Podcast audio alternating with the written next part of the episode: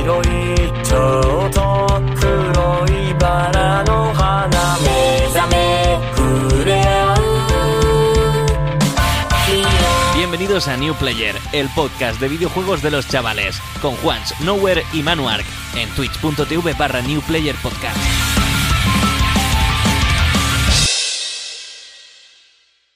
Bueno, buenas, buenas tardes a todo el mundo. Estamos aquí en New Player a punto de iniciar una, una grabación y tenemos aquí a un grupo de personas eh, esperando como si fuesen alumnos en una clase. Voy a pasar lista, ¿eh? Voy a pasar lista. No sé si lo habéis hecho nunca esto, pero, pero no me lo digáis, porque antes tenéis que pasar la lista. Para empezar, Manu. Manu está por aquí, no lo veo. Presente. Y Presente. presentado. Y presentado, perfecto.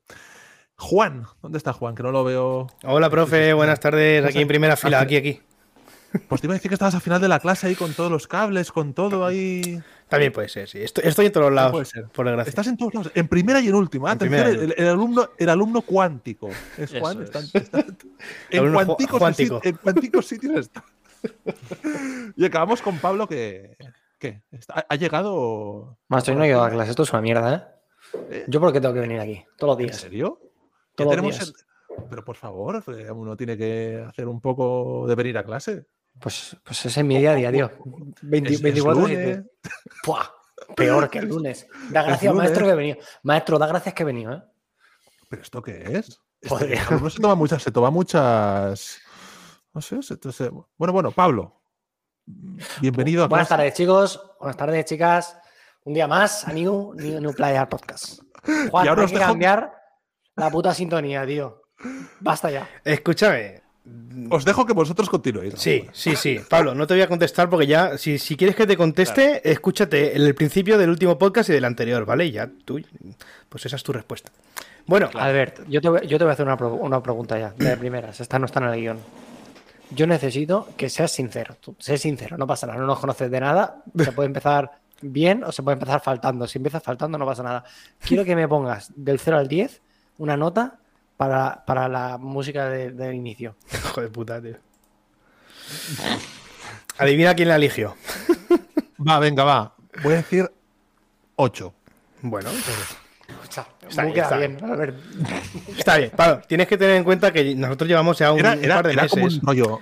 Era anime, ¿no? Era una cosa Sí, anime. ¿no? anime sin copyright. Eso sí. Sí, sí, sí. Anime sin copyright.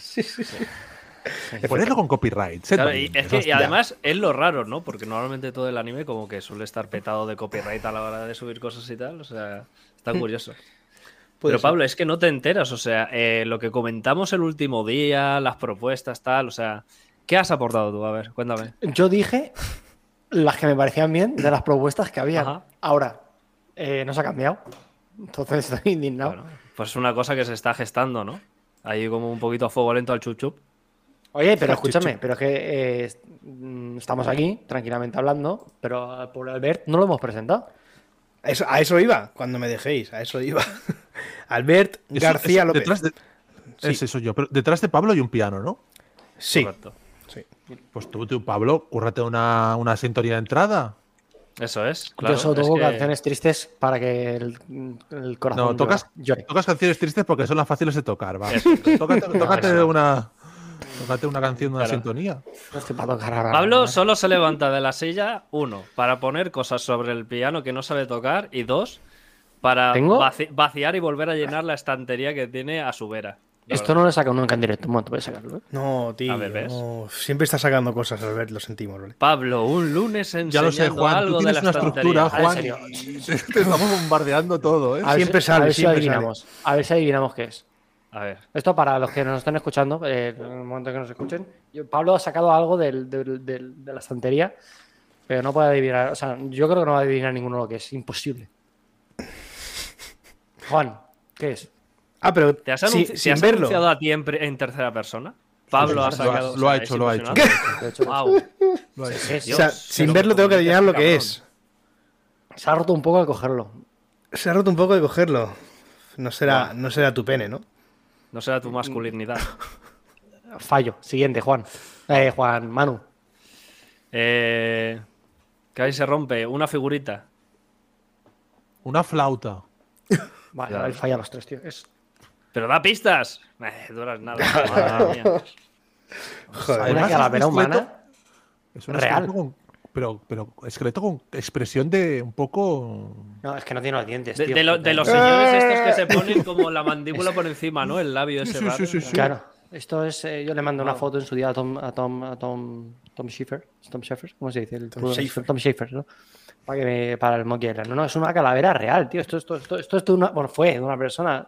Mm, Déjala, déjala. Vuelve a dejarla. Tío. Esto yo. No, no queremos saber el motivo. De... Sí, em- Claro. empiezan a gustarme ese- ese- esa sorpresa, tío. Claro, a mí ese piano, porque puede haber dentro algo que no quiero saber, claro.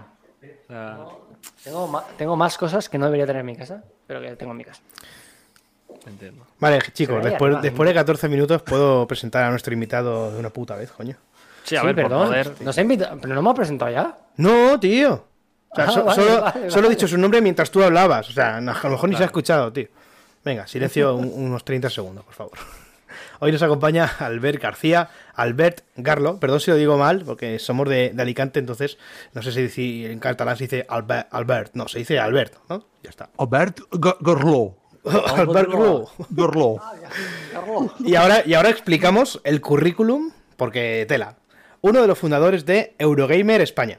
Periodista de videojuegos, redactor en La Vanguardia, locutor de radio en Generació Digital y el Monarrack U, podcast La Clave y el profesor en Chiclana Friends, que es donde nosotros lo conocemos y donde más lo vemos actualmente. Y también es el cofundador de los podcasts Reload y Replay. Habéis apuntado, habéis anotado, ¿no? Hay Unas pocas de cosas, ¿no? Hay el menos. Bienvenido, Albert. nota. Bienvenido, Albert. Espero que estés a gusto en, en nuestra casa. Pues, pues muchas gracias por invitarme. Muy a gusto estoy. Sí, sí, sí. Vamos a, a charlar un, un- un rato. Eso es. Este es el programa, por cierto, número 25, por el culo también, como de la temporada 3, así que vamos al lío.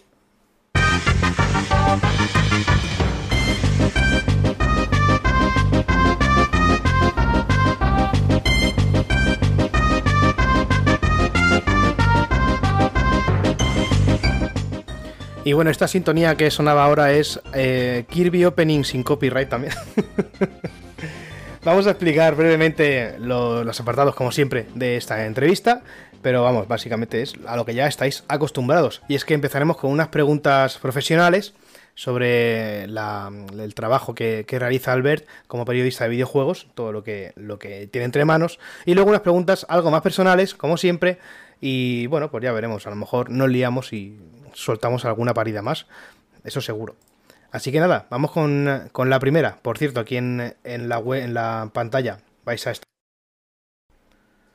eh, vais a estar viendo la web de Albert García, que tiene una web eh, muy bonita, la verdad, explicando todo lo que hace y demos, bueno, pues más o menos parte por parte, ¿no? En primer lugar, cuéntanos sobre ti.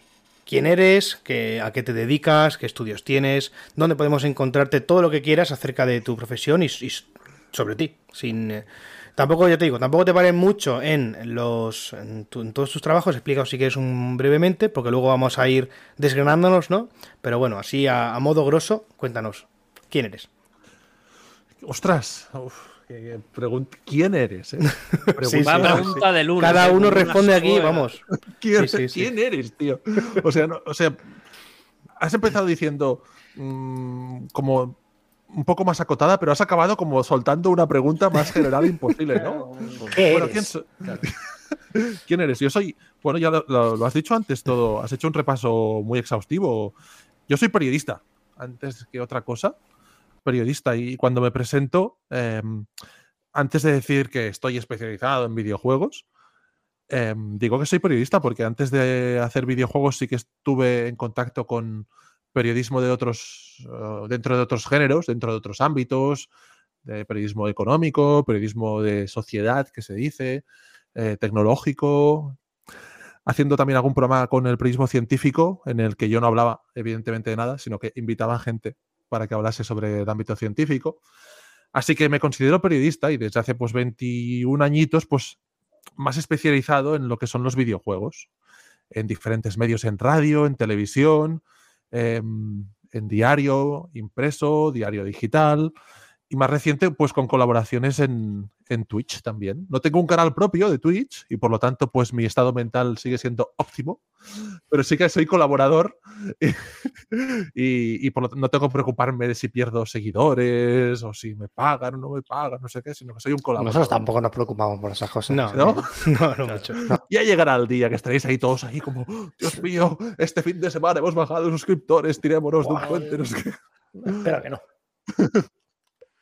Han cambiado el precio de la sur de Latinoamérica, Dios mío. Dios, ese tipo, desmorona ese- ese esto. tipo de cosas. Claro. Entonces, básicamente, pues yo soy en el, en el ámbito profesional, pues, mm, pues me gusta pensar que soy periodista, intento hacerlo lo mejor posible y en el ámbito personal, pues una persona a la que entre muchas cosas le gustan los videojuegos, pero vaya, que me gusta de todo. Eh, cómics, la música. También tengo un piano aquí como Pablo ahí, lo tengo al lado, yo lo tengo a la izquierda. A veces te toco alguna cosilla. Los juegos de mesa. Me he pasado todo el fin de semana jugando juegos de mesa. Me representa, la verdad. O sea, Todo Sí, lo, estabas Juegos contando antes en, antes en la previa. Si, si quieres volver a, a contarlo, la verdad es que es muy interesante. ¿eh? Sí, sí. No, he pasado un fin de semana en, en el bosque con gente que no conocía de nada, muy buena gente. Eh, tres días jugando sin móviles ni nada a, a juegos mesa, juegos físicos, eh, cocinando. Muy analógico todo. Entonces, ha sido, ha sido a, a propósito, ¿no? O sea, el plan no era ir a- al monte y ya está, sino que ha sido a ir al monte a desconectar, a no utilizar el teléfono, a estar con, con gente, a no a convivir, ¿no? El plan era ese. Sí, sí, sí, sí. Hostia, qué era guapo, ese. tío. Claro, Sí, también, sí. Juan, o sea, tú piensas que hubiera sido un poco extraño, ¿no? Que de pronto hubiera decidido ir a la montaña de forma aleatoria, se hubiera encontrado con otros 15 desconocidos en casualmente una casa, completamente equipada con juegos de mesa y alimentos para cocinar, y hubiera dicho, sí. voy a apuntarme a este cumbión. Claro, Tremendo, tremendo claro, cumbión. tremendo cumbión, claro. No, no, estaba preparado. Había un grupo de WhatsApp previo en el que quedamos. Sí, sí, no, una, una casa del bosque, voy a ver. Sí, sí, sí, sí, sí. Madre No, mía. pero muy guay porque precisamente una de las cosas que tenemos los periodistas es que desconectamos poco. Ujú. Eso es una cosa que también me define mucho. Desconecto muy poco. Aquí en esta casa eh, se trabajan los fines de semana, se trabaja en todo momento, se está pensando en. eh, además, autónomo. Es que además Uf, flipata. claro. Periodista autónomo, ya es como el, el último en el escalafón. Claro. No, la no, prensa. es que- El grado difícil de la vida en España, ¿no? Dormir Sí, no sí, sí. Se, No se puede ser, se puede ser duque, mm, Sí. No, de, de hecho, yo. funcionario o, o ya No, periodista más Autónomo. eh, ¿no? autónomo. No, y también una cosa que no he mencionado antes es que, aparte de dar pues, las clases, entre comillas, en, en Chiclana and Friends, que vamos, me lo paso súper bien, cada semana es que me lo paso tan bien. Ahora mismo están también ellos en directo y, Sí, y, y estamos aquí contraprogramándoles eh, y sacándoles todos los eh, espectadores ahora mismo. Pero me lo paso muy bien. Pero aparte de eso, también soy profe en la vida real. Sí, en es la- verdad. No lo, no lo tengo puesto ahí en, la, en, el, en, Sí. la- en el chivato. Sí, sí que es verdad. Sí, en, en una, en una universidad de estas que estudian para desarrollo de videojuegos y, y también doy clases ahí a jóvenes y futuros desarrolladores, desarrolladoras de videojuegos y les imparto la asignatura de historia de los videojuegos. Cosa que parece que mentira que exista, pero bueno, el año pasado se celebró el 50 aniversario del Pong. Lo conocéis, ¿no? El juego Sí, Pong, correcto. Y, y por lo tanto los videojuegos se tienen por lo menos 50 años. Incluso podríamos remontarnos un poquito más atrás. Y una cosa que hice el año pasado, ya para acabar de tirarme flores, ya, eh, y pasamos a la siguiente pregunta, es que hice una cosa que nunca había hecho, que es eh, hacer una... mm, Fue uno de los comisarios, uno de los tres comisarios, de una exposición de videojuegos que hubo en Barcelona, en el Palau Robert, que se llamaba No da Pantalla. Y hostia, eso fue una experiencia muy guay, porque llevo, como os decía, 21 años hablando de videojuegos Mm. desde el ámbito pues, de la prensa, pero hacer una exposición, eso fue una cosa súper nueva para mí.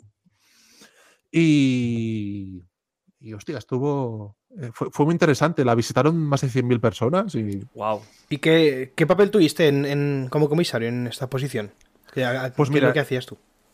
básicamente éramos tres comisarios, que eran eh, eh, eh, Marc Angril, Joan Galí y, y yo mismo, que los tres veníamos del ámbito pues, de la comunicación de videojuegos y la prensa de videojuegos. Y, y entre los tres hicimos todo la- lo que es el... Bueno, sentar la base de cómo sería la exposición, cómo se iba a estructurar, eh, qué contenidos habría. Era una exposición centrada en el ámbito del videojuego en Cataluña. Así que nos marcamos muy fuerte de que todo fuese como producción local catalana, ¿no? De los videojuegos. Y bueno, hacer el guion de los diferentes textos, buscar los vídeos, entrevistar a los desarrolladores, las creadoras de juegos que habían dentro de la expo. Y pensar, y aquí viene una cosa muy interesante, pensar juntamente con otras personas de otros ámbitos, el museógrafo, el de realización de vídeos, el del diseño de sonido, cada sala con un sonido distinto, ¿no? Que te ambientase. Eh, el- con muchas personas diferentes, la, la gente de producción, ¿no? el equipo de producción. ¿no? Una- hacer una expo, yo me he dado cuenta que es como hacer un videojuego. Hacer un videojuego es una tasca, una tasca, una tarea colaborativa. Y, y lo mismo que hacer una, una expo. Interviene un montón de gente. bueno, aprendí un montón de cosas, la verdad. Mm.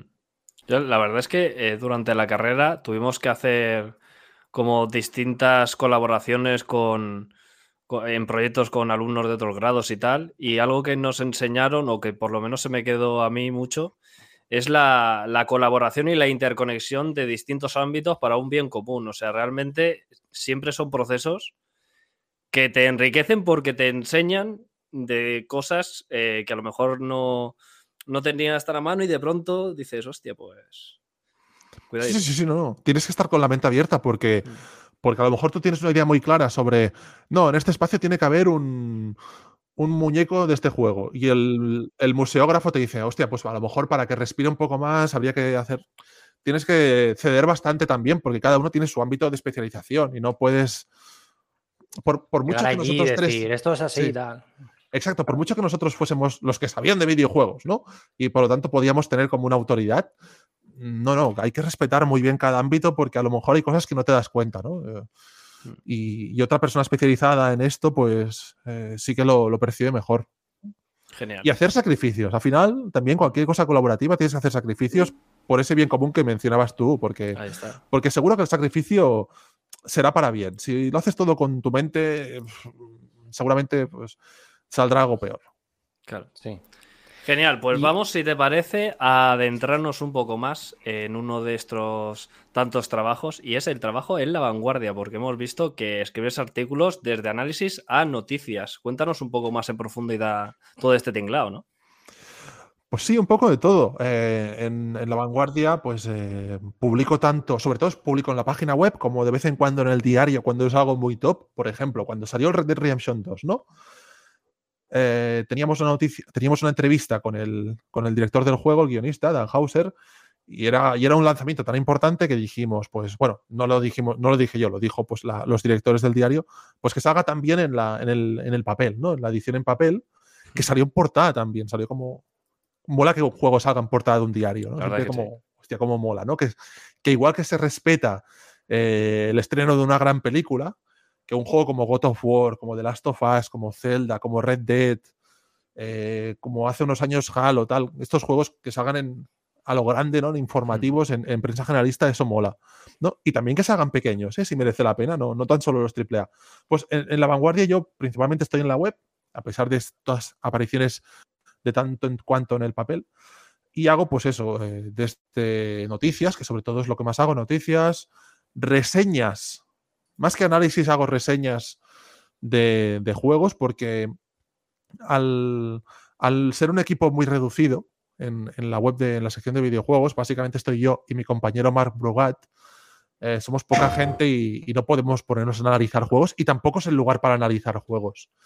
Eh, más que, más que análisis, eh, sobre todo hacemos pues, bueno, noticias en las que explicamos el, el contexto del juego y introducimos un poquito de experiencia del juego también, ya que lo hemos jugado, pues, pues que se note ¿no? y darle un toque personal. Entonces hacemos reseñas, lanzamientos, entrevistas, eh, reportajes, también es súper interesante hacer reportajes. Si se tercia alguna crónica, ¿no? A mí me gusta mucho eh, esta historia como del pasado, ¿no? De los géneros periodísticos, ¿no? La noticia, el reportaje, la crónica, la entrevista, em, la columna, ¿no? Todo esto respetarlo bastante, ¿no? Y, y- y en esta base, pues ofrecer pues un poco de, de variedad. Sí, agradezco, agradezco no tener que hacer eh, siempre los típicos análisis en profundidad de los juegos. Uno, porque no tengo tiempo de jugarlos, es imposible, no tengo tiempo de jugarlos y sería como una engañifa a hacerlo. Y dos, eh, porque, bueno, puedo hablar de más cositas. Sí que si el juego es muy importante, por ejemplo, dentro de unos días sale el Resident Evil 4, Hmm. y sí que quiero hacer un análisis, ¿no? Porque es un juego potente, ¿no? Pero si es un juego más pequeñito, pues hacemos una reseña y ya está. Claro, no, pero eso está bien porque así por lo menos ya queda en vuestras manos el decir, vale, tenemos todas estas herramientas y ahora en base a, a mis intereses en este momento particular, eh, puedo Sí. ofrecerlo en tal forma de columnita, tal. Ahora quiero un análisis más en profundidad. Está cojonudo, Sí. la verdad. Y también, también muchas noticias. A, a veces de temas que no me interesan tanto, pero que pienso que pueden ser de interés. Por ejemplo, yo en mi vida he jugado a Roblox, Hmm. pero hemos hablado bastante de juegos de, de Roblox, en la- en- escribiendo sobre Roblox, porque claro, hay un montón de gente que lo sigue en el mundo. Y a mí no me apetece, o el Fortnite, anda que no he escrito el Fortnite. He jugado una vez en mi vida, y, pero he escrito mucho porque, bueno, pues, eh, ¿cómo es que desaparece el Fortnite? ¿no? Recordad cuando hubo lo de la segunda temporada, ¿no? ¿Qué ha pasado? El Fortnite ha Sí, desaparecido. Pues venga, vamos a explicárselo a la gente pues, generalista, ¿no? Que lee un diario Sí, generalista que, qué ha pasado, ¿no? guay. No, y que luego Sí. también te, te puede gustar un, un videojuego y a lo mejor no poder acceder a él. Hay muchas personas que no pueden acceder a, a comprarse a lo mejor la Play 5, ¿no? Pero, sin embargo, han visto el gameplay completo, han visto todos los secretos del Demon Souls Remake, por ejemplo, ¿no? Lo pueden comparar con el 3 y incluso, eh, aún sin haberlo jugado, ser uno de los juegos que, que, que más, mm, que, que más disfrutarían o lo que más les gustan, sin haberlo incluso jugado, ya te digo. O sea que sí, sí, está claro que se puede, se puede hablar de todo bien informado siempre que, que haya buenas intenciones. Eso es así. ¿Vosotros cómo, cómo os informáis de videojuegos? Pues yo creo que cada uno de una forma, ¿no? Yo, yo, por ejemplo, principalmente, bueno, sí que es verdad que tenemos un Feedly, la, la app esta de un feed de, de videojuegos y vamos ahí viendo las noticias y tal. Luego por, por Twitter un poquito también. Pero principalmente yo como me informo es eh, con podcast. Yo siempre me escucho el, el podcast recargativo, lo escucho todos los días, el de P, bueno, el de Anait. Y, y la verdad es que es mi fuente principal de, de información, ¿no? Y ahí de ahí es de donde luego pues sacamos a lo mejor aquí las noticias más relevantes, etcétera, etcétera. Obviamente, al final hay noticias que, que hacen mucho eco, ¿no? Y, y salen en todos los lados, eso está claro. Pero principalmente es eso, en formato podcast. También escucho, pues, eh, el- bueno, el de Vandal, el de, el de GTM, de todo un poco. esa es mi forma de, de ¿Y informarme. cuándo los escuchas? De camino de trabajo. Yo camino a. O sea, camino, de camino de trabajo no. Yo trabajo a 35 o 40 minutos de casa. Entonces, ten en cuenta que cada día pues escucho una hora y pico de podcast, básicamente. Ahí es cuando, Vale. cuando más consumo, sí. Vale, vale, es que yo no entiendo la gente que escucha podcast en el curro, en plan, hostia, como curras. No, en mi caso es imposible. Hombre, en mi caso, yo, bueno, Pablo y yo trabajo, somos maestros. yo, ¿no? Pablo y yo somos maestros de primaria, entonces imagínate estar ahí con los auriculares mientras damos clase, ¿no? Niños, dictado. Sí, sí, sí, sí. Bueno, y mis compañeros que, que contesten también, sí. Nada, yo mm, me entero sobre todo por eh, Twitch o creadores de contenido, eh, por Twitter y luego particularmente de lo que me informa a conciencia porque soy jugador es de World of Warcraft y ahí sí que me voy a las páginas oficiales de Datamineo, eh, desarrolladores, etcétera. Ahí sí que me mantengo al, al pie del cañón como vamos. Eh, Yo, pues, a mí me han gustado siempre mucho los videojuegos. El típico caso de no venir de nada, sino simplemente que te gustasen. Yo recuerdo, eh, por ejemplo, un cumpleaños, eh, típicos cumpleaños que te inventan de pequeño, al típico de estos parques de bolas con saltos y demás. Pero El Happy recuerdo Park.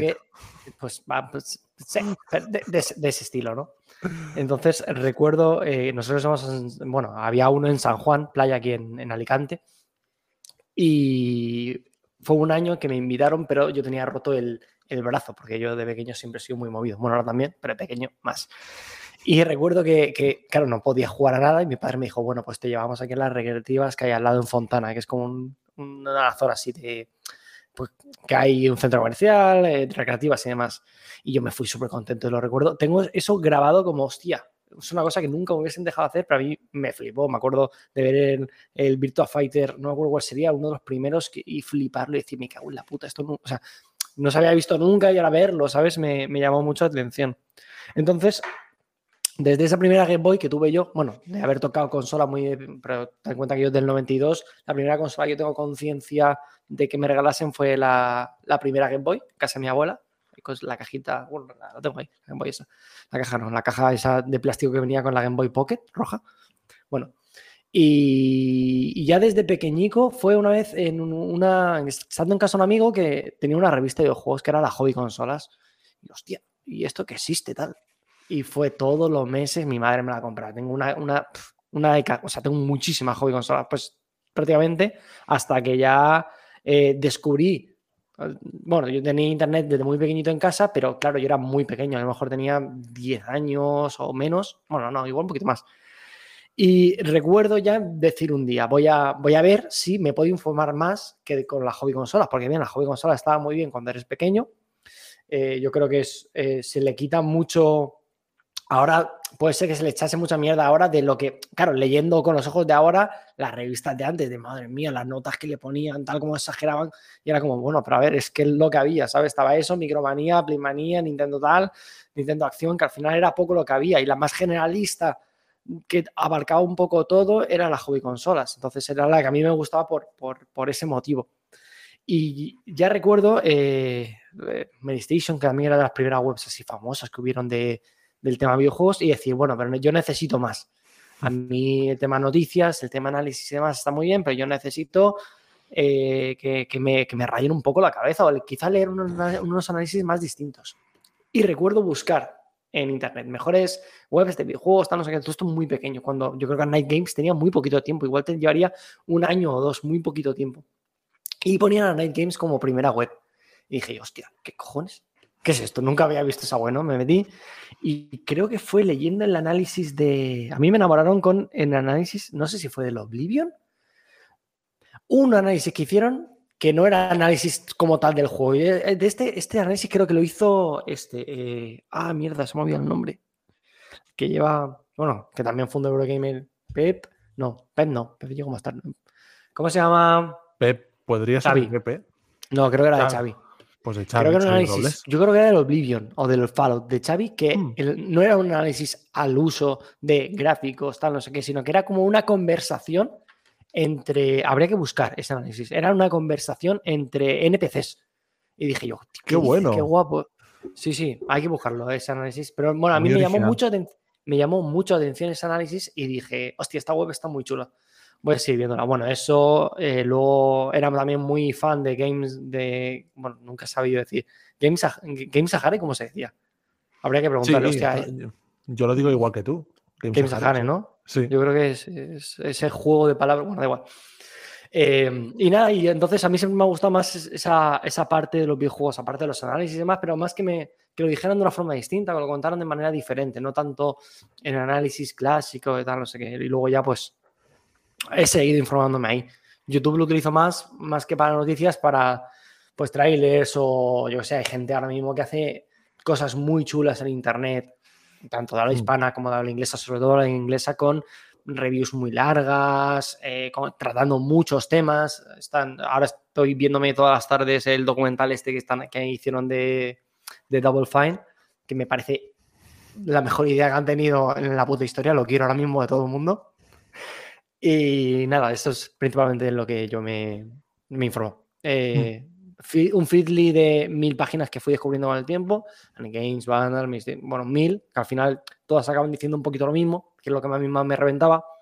Y bueno, pues nivel oculto, yo qué sé, todo este tipo de, de web de videojuegos, todas las que se van a ocurrir, que traten tanto tema generalista como tema indie, que lo traten de una manera un poco distinta y añadiendo un par de las más famosas para también estar un poco al tanto de, de- de lo más común, es como, como, como me informo yo. Bueno, ¿y tú? ¿Cómo te informas tú? No, no, veo, veo que estáis informados. Sobre todo tú, Pablo, que tienes 400 400.000 webs Le, fa- le A mí- le faltan horas para Madre todas, mía. o sea, no, yo ¿qué siempre lo digo, yo, ¿Pero tú juegas a juegos o, o lees sobre juegos? Lo que me da Yo que un momento, esto, esto a quién se lo leí, tío. Esto yo creo que lo leí en Gamesajere o algo hace ya mucho tiempo que dijo alguien, yo creo que fue el, el el mismo Pink que puso, yo creo que me he hecho mayor en el momento en el que leo más que juego. Ah, no, y yo pues hace esto- mucho, Yo lo rebato esto, porque yo, por ejemplo, de pequeño, tengo el Ujú. recuerdo más de cuando era pequeño, tenía más tiempo libre, me gustaba más leer las revistas de videojuegos que jugarlos, ¿eh? Y de ahí creo que viene, pues, que, que, mm, bueno, cuando vi la oportunidad de dedicarme a esto, que lo cogí ahí a saco, eh, la- a ver si podía yo acabar dedicándome a esto, Em, y a mí me gustaba más. Hoy a lo mejor no tanto, pero antes me gustaban más eh, las, revistas de videojuegos y todo eso, que aunque eran muy sosas. eh, Bueno, muy sosas, es una palabra muy, muy pobre para decirlas. Aunque eran muy generalistas y no profundizaban casi nada, eran como, bueno, pues como un catálogo de novedades, ¿no? Aunque a veces también tenían salidas muy chulas, ¿eh? También no, no hay que darlas como, como las revistas antiguas de videojuegos, como, va, era una miseria. No, no. Hacían cosas muy chulas. Bueno, en que fueron Y- las primeras, al final, eso hay que verlo también. Y hay que tener en cuenta que era una época, a mí me fascinaba, eh, era pre-internet, ver muchos juegos que no, de los que no tenía noticias, ¿no? Y verlos en las páginas de la revista. plan, hostia, brutal, ¿no? Y te la mirabas, te podías a mirar la revista. Sí, yo creo que del God of War me enteré por.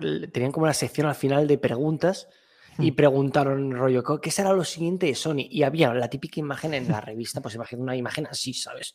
Diminuta, De, ¿no? de- de- del God of War luchando contra la Hydra, en plan, pues van a sacar uno que se llama God of War, un estudio que se llama Santa Mónica, en plan, un estudio desconocido, claro, en aquella época, ¿sabes? Sí. Desconocido, que sí habrían hecho sus cosas, pero no los conocía nadie.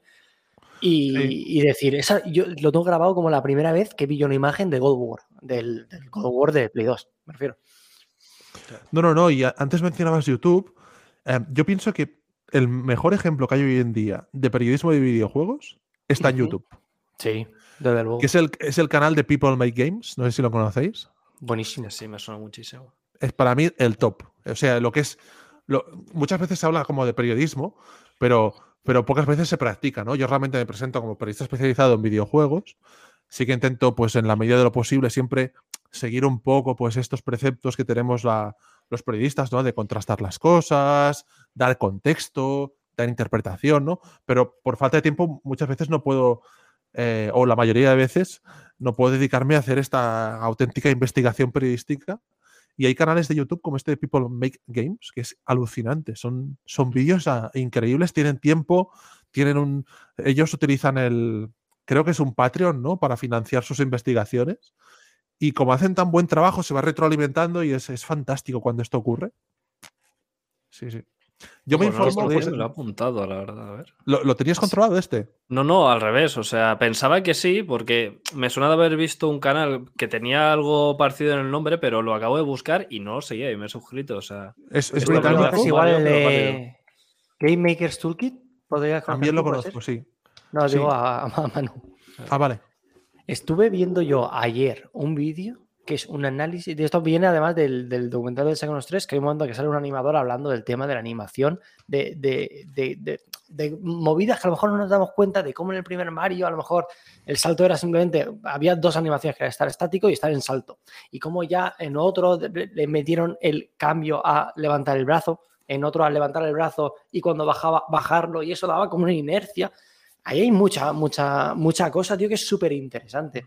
Sí. Y eh, me vi un vídeo, no sé si era de 40 minutos, sobre única y exclusivamente del triple salto del Super Mario de Mario 64. Qué bueno. De cómo eso había cambiado. Hostia, es que, claro, tío, yo creo, creo que es muy importante los juegos. A mí me da. es que, hostia, hay muchos temas que quiero tratar contigo, porque, claro, tú enseñas esto, tienes además cierta edad y estás muy metido en el mundillo como para ver un poco hasta qué punto eh, la educación propia de- del, del jugador, no, no la educación que recibimos de matemáticas, lenguaje, sino, sino cómo nosotros nos educamos eh, con lo que hacemos al final. Porque al fin y al cabo, pues yo me crié con el Mario 64, Ocarina of Time y demás, y, y- y doy gracias a haberme criado con eso y no con, con otras cosas que quizás me hubiesen fija- hecho fijarme en los viejos de una manera muy distinta. Mm. ¿Hasta qué punto eh, a los chavales de ahora, que tú puedes estar dando clases ahora, que será gente joven, entiendo yo, ¿no? Gente a lo Sí, mejor de- 18, 19 años, sí, sí. Claro, e- es, gen- bueno, 18, 19 igual todavía, pero ¿hasta qué punto dentro de 10, 15 años estés dando a clase a gente que te hable del Fortnite Como el juego de su infancia. como el Sí. juego de su infancia, pero de- además el juego que a mí me enseñó lo que fueron los videojuegos? ¿Cómo, cómo Ujú. el, el tema de las cartas, los, las cartas del FIFA, el no sé qué, que es como lo que realmente llama la atención a nuestros chavales? Yo tengo un, hermano pequeño y a él lo que le gusta de los juegos es pues ver al youtuber de turno abrir unas cartas de tal, no sé qué. Yo digo, tío, la puta, digo, of Time, que lo tengo aquí, ¿sabes? Para ti. No, lo, lo gracioso de esto es que en la asignatura de historia de los videojuegos, Sí. cada año les pregunto eh, con qué juegos empezaron y evidentemente hace ocho años que la imparto y cada año es como, para mí, mayor la distancia respecto al temario de la asignatura, ¿no? Que es años 70, años 80, años 90 y si llegamos principios de los 2000, pero pocas veces llegamos allí porque hay mucho que contar de esas épocas anteriores, ¿no? Y para mí es interesante porque lo que hacemos en clase principalmente es que yo explico y luego jugamos. Luego jugamos al juego en cuestión. Entonces, Sí. ya no es hablar del triple salto de Super Mario 64 o hablar pues de el- la escopeta del primer Doom o hablar del, rock, eh, del Rocket Jump del Quake o hablar de estos conceptos, ¿no? De la cámara del Tomb Raider 1 o, o de la narrativa del primer Donkey Kong del año 80, ¿no? Sino que es jugarlo y que ellos lo vean, ¿no? El, el hecho de que tengan en clase el ordenador delante, ¿no? Que para los profesores muchas veces es, hostia, es que tienen un ordenador con internet delante.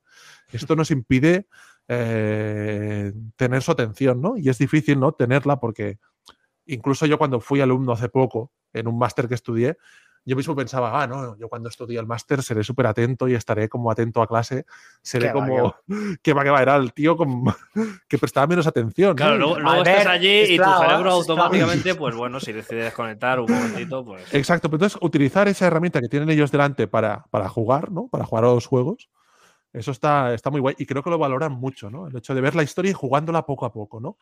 Y, y cada día jugamos a tres o cuatro juegos, ¿no? Venga, hoy juegos de lucha, va. Eh, y les, les pongo retos. Venga, haced un Hadouken. Venga, hasta que no lo hayáis hecho todos un Hadouken, ¿cómo se hace? No sé qué. Y, y- y lo pongo en la pizarra así.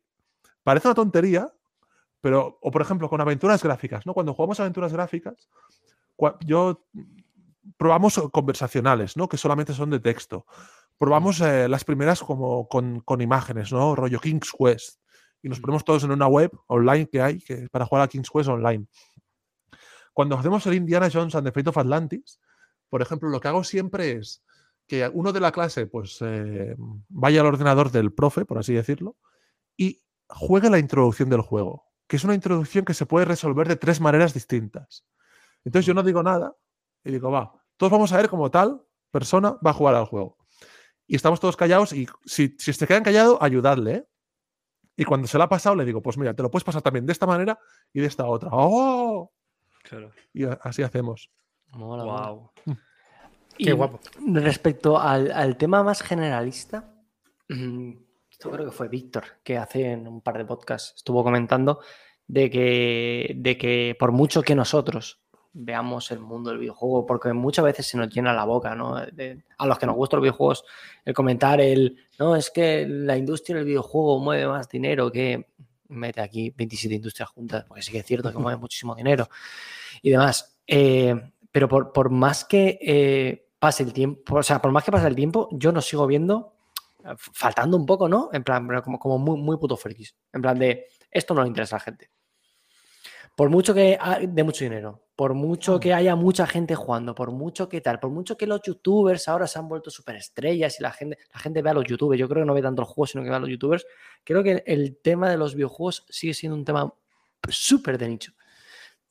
Y lo veo en el sentido de cómo el cine, que a mí, por ejemplo, particularmente creo que el, el cine o las series, o sea, lo visual, el sentarse y ver algo, es eh, la manera de, entretenimiento definitiva, en el sentido de, para eso sí que absolutamente no necesitas nada más que saber respirar, como para poder ver una película, poder disfrutar una película, poder verla. Para ver un- leer un libro ya necesitas saber leer, no lo mismo. Tú puedes ser muy listo y no saber leer.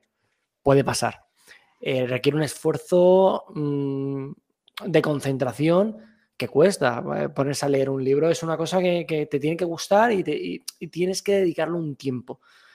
Eh, largo, además, porque no es como una película. Una película en una hora o dos, te la has fumado, se acabó, ya está. O un videojuego, que hablemos de un videojuego. Un videojuego ya no es solamente saber leer, tener la capacidad de poder sentarte y atender, sino también ser capaz de, de- de dedicarle un tiempo extenso y con los ju- videojuegos más como yo he pensado siempre en el mundo del videojuego, no algo más narrativo, no narrativo, sino algo más, pues un Mario, los juegos que hace Sony, juegos en primera persona, que sí, los, los multijugador son también videojuegos, pero, pero creo que están dentro de, de- de otro aspecto del, del videojuego más, más como quien juega un partido de fútbol, un partido de pádel, Ujú. es más deporte, más, más, más diferente que lo que sería un, por poner ejemplos, por eso, no que of Time, un God of War, que sería más lo que yo considero un libro, pero más complicado, o interactivo, como se ha hablado muchas veces, ¿no? Los videojuegos son como esos libros o películas interactivas. Em, a la hora de, de mi padre, por ejemplo, pues siempre pongo el ejemplo de mis padres, que es un poco, pues, ejemplo de padre random, eh, persona normal, le gusta hacer deporte y demás, pero el tema cine y demás, pues sí, él ve películas, pero pff, se la suda, ¿no? Y ahora eh, se habla mucho de las series a raíz de, de la popularización de, de, bueno, de, de todas estas eh, plataformas de streaming, Netflix, Amazon y demás.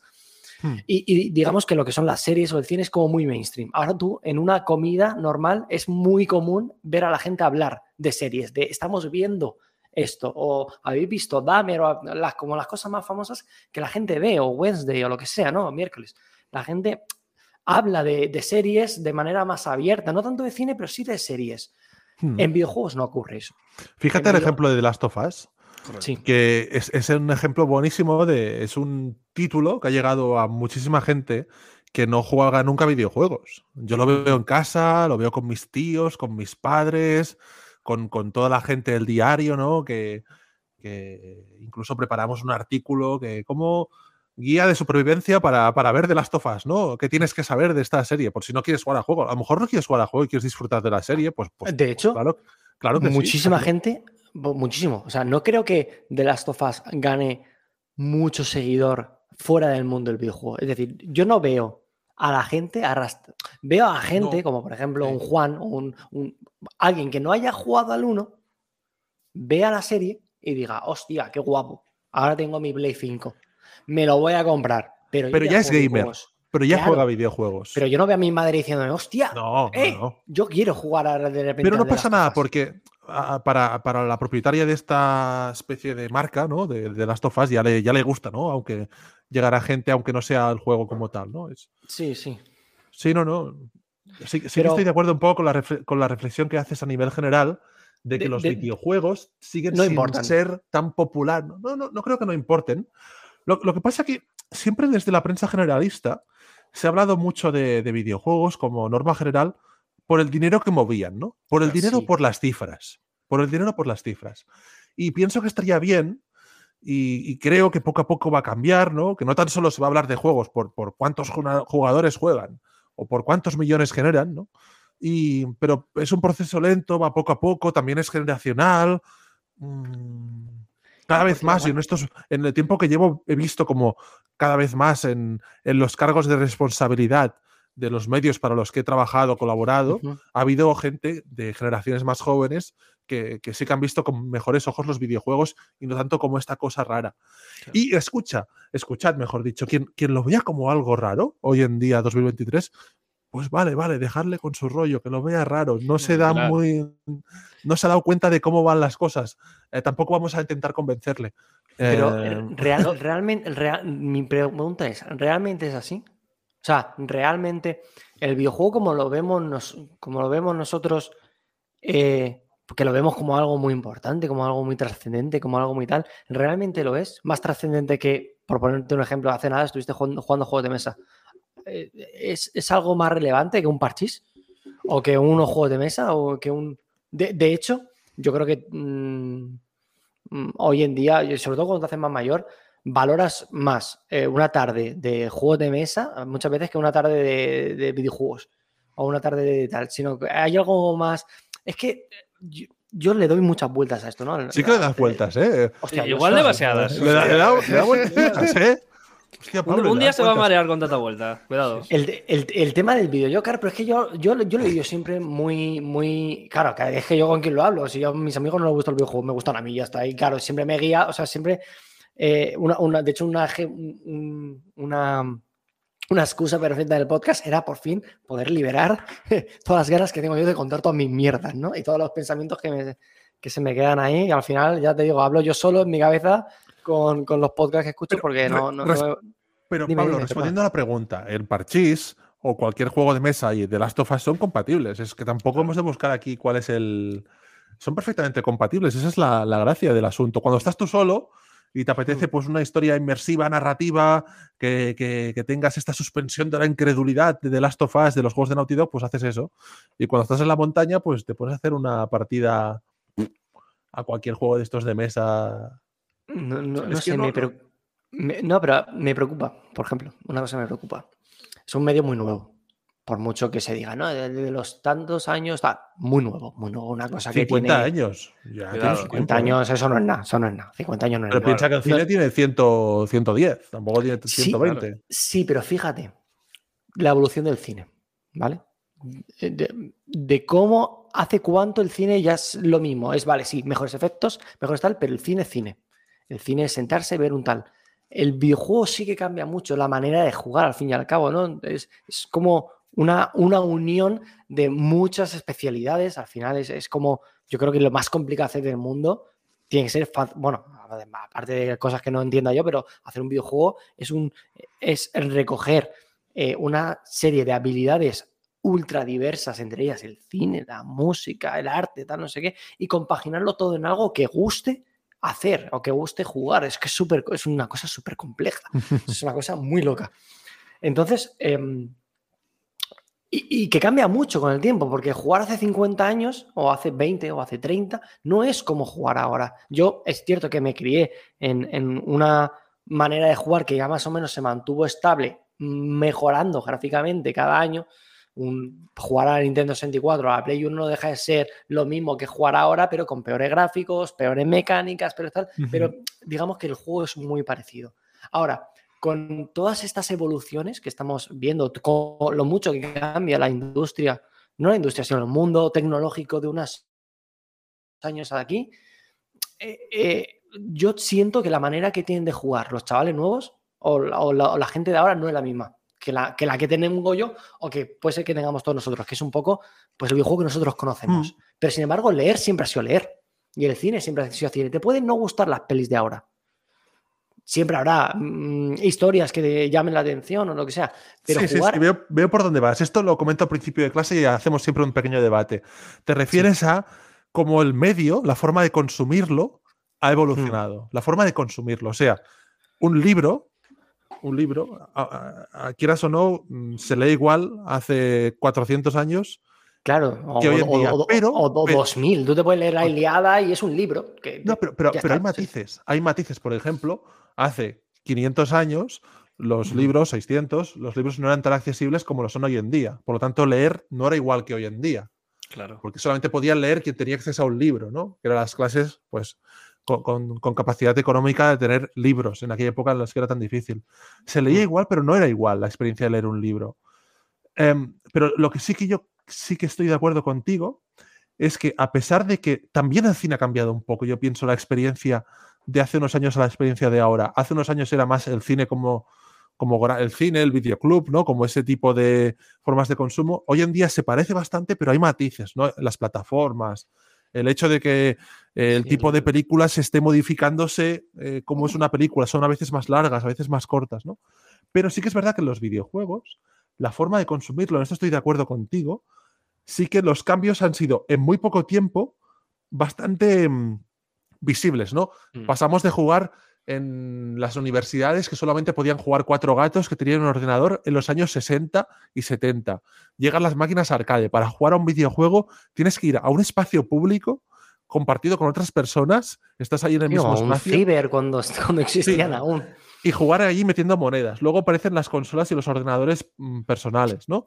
Juegas en tu casa y, en tu, y entonces los juegos se modificaron porque cuando llegaron las consolas ya no hacía falta que fuesen juegos tan frenéticos como los arcade, ¿no? Porque tenías que meter una moneda y tenías que ganar dinero, tal. Eran juegos más lentos, aventuras gráficas.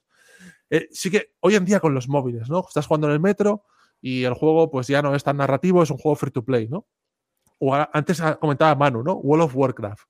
World of Warcraft es un juego que, que- que casi no tiene nada que ver con The Last of Us. Es otra experiencia completamente distinta, ¿no? Te Correcto. conectas allí, llevas a cabo tus rutinas, contactas con tu, con tu grupo de amigos, ¿no? De, tu- de tu, ¿cómo se llama? Guild, ¿no? Sí, No el nombre la en hermandad, sí, La hermandad de, de rigor. Eh, Es otro tipo de rutinas completamente diferentes a, a la que tienes hoy en día jugando al Candy Crush, al The Last of Us, Correcto. al Kirby y al World of Warcraft y yo qué sé, al Final Fantasy XIV. Ujú. Sí. Y. mm, bueno, ya- ya- En, definitiva, para mí la conclusión a la que yo llego, a raíz de tu reflexión, es que sí que yo pienso personalmente que el videojuego es un medio que ha evolucionado tanto en los últimos 50 años que no tan solo ha cambiado la- los juegos como tal, la obra, sino la forma de consumirlo. Y que, y que Mucho. también. Y que también el videojuego es demasiado. O sea, claro, a- al ser una unión de, de tantas gente haciéndolo, esto tiene que ser sí o sí un negocio, no sé que llegue un multimillonario y diga, mira, yo quiero hacer un juego para que me salen los huevos, que va a ser este. Esa pureza que tiene un libro, un autor, eh, no, no la puede tener nunca un juego. Bueno, la puede, pero pero es muy raro los casos de una sola persona haciendo una obra magna como es un videojuego. Los hay muy exitosos, pero que eh, no, no es lo habitual. Un libro es lo habitual. Lo habitual es que haya una persona que diga, pues me apetece escribir la historia de eh, Carla que conoce a no sé quién y de mientras pasan cosas. Puede ser muy bueno, muy tal. O una, o una película también puede ser algo más, más, más, como más esto. El, el videojuego, como creo que esta, esta parte de negocio totalmente inseparable del medio, porque al fin y al cabo, si vas a dedicar, y más como son los videojuegos ahora, ¿no? De dedicarle años y años a, a un desarrollo, es- tiene que ser eh, negocio sí o sí, dentro de, de- de- de las, de las producciones grandes, porque aquí Mm. pues siempre está el, el apartado indie que siempre pueden hacerte un juego, y más ahora con la facilidad de herramientas que hay hoy en día, con todos los motores y tal, que te pueden hacer cosas muy resultonas en, en poco tiempo, no sé. Es que me, me- tiene, me tiene mosca siempre. El tema, a mí el tema este siempre que me voy a pensarlo me- le doy, doy muchas vueltas. Tengo que empezar a comprarme una libretica porque se me ocurren cosas para decir y se me olvidan mientras voy hablando.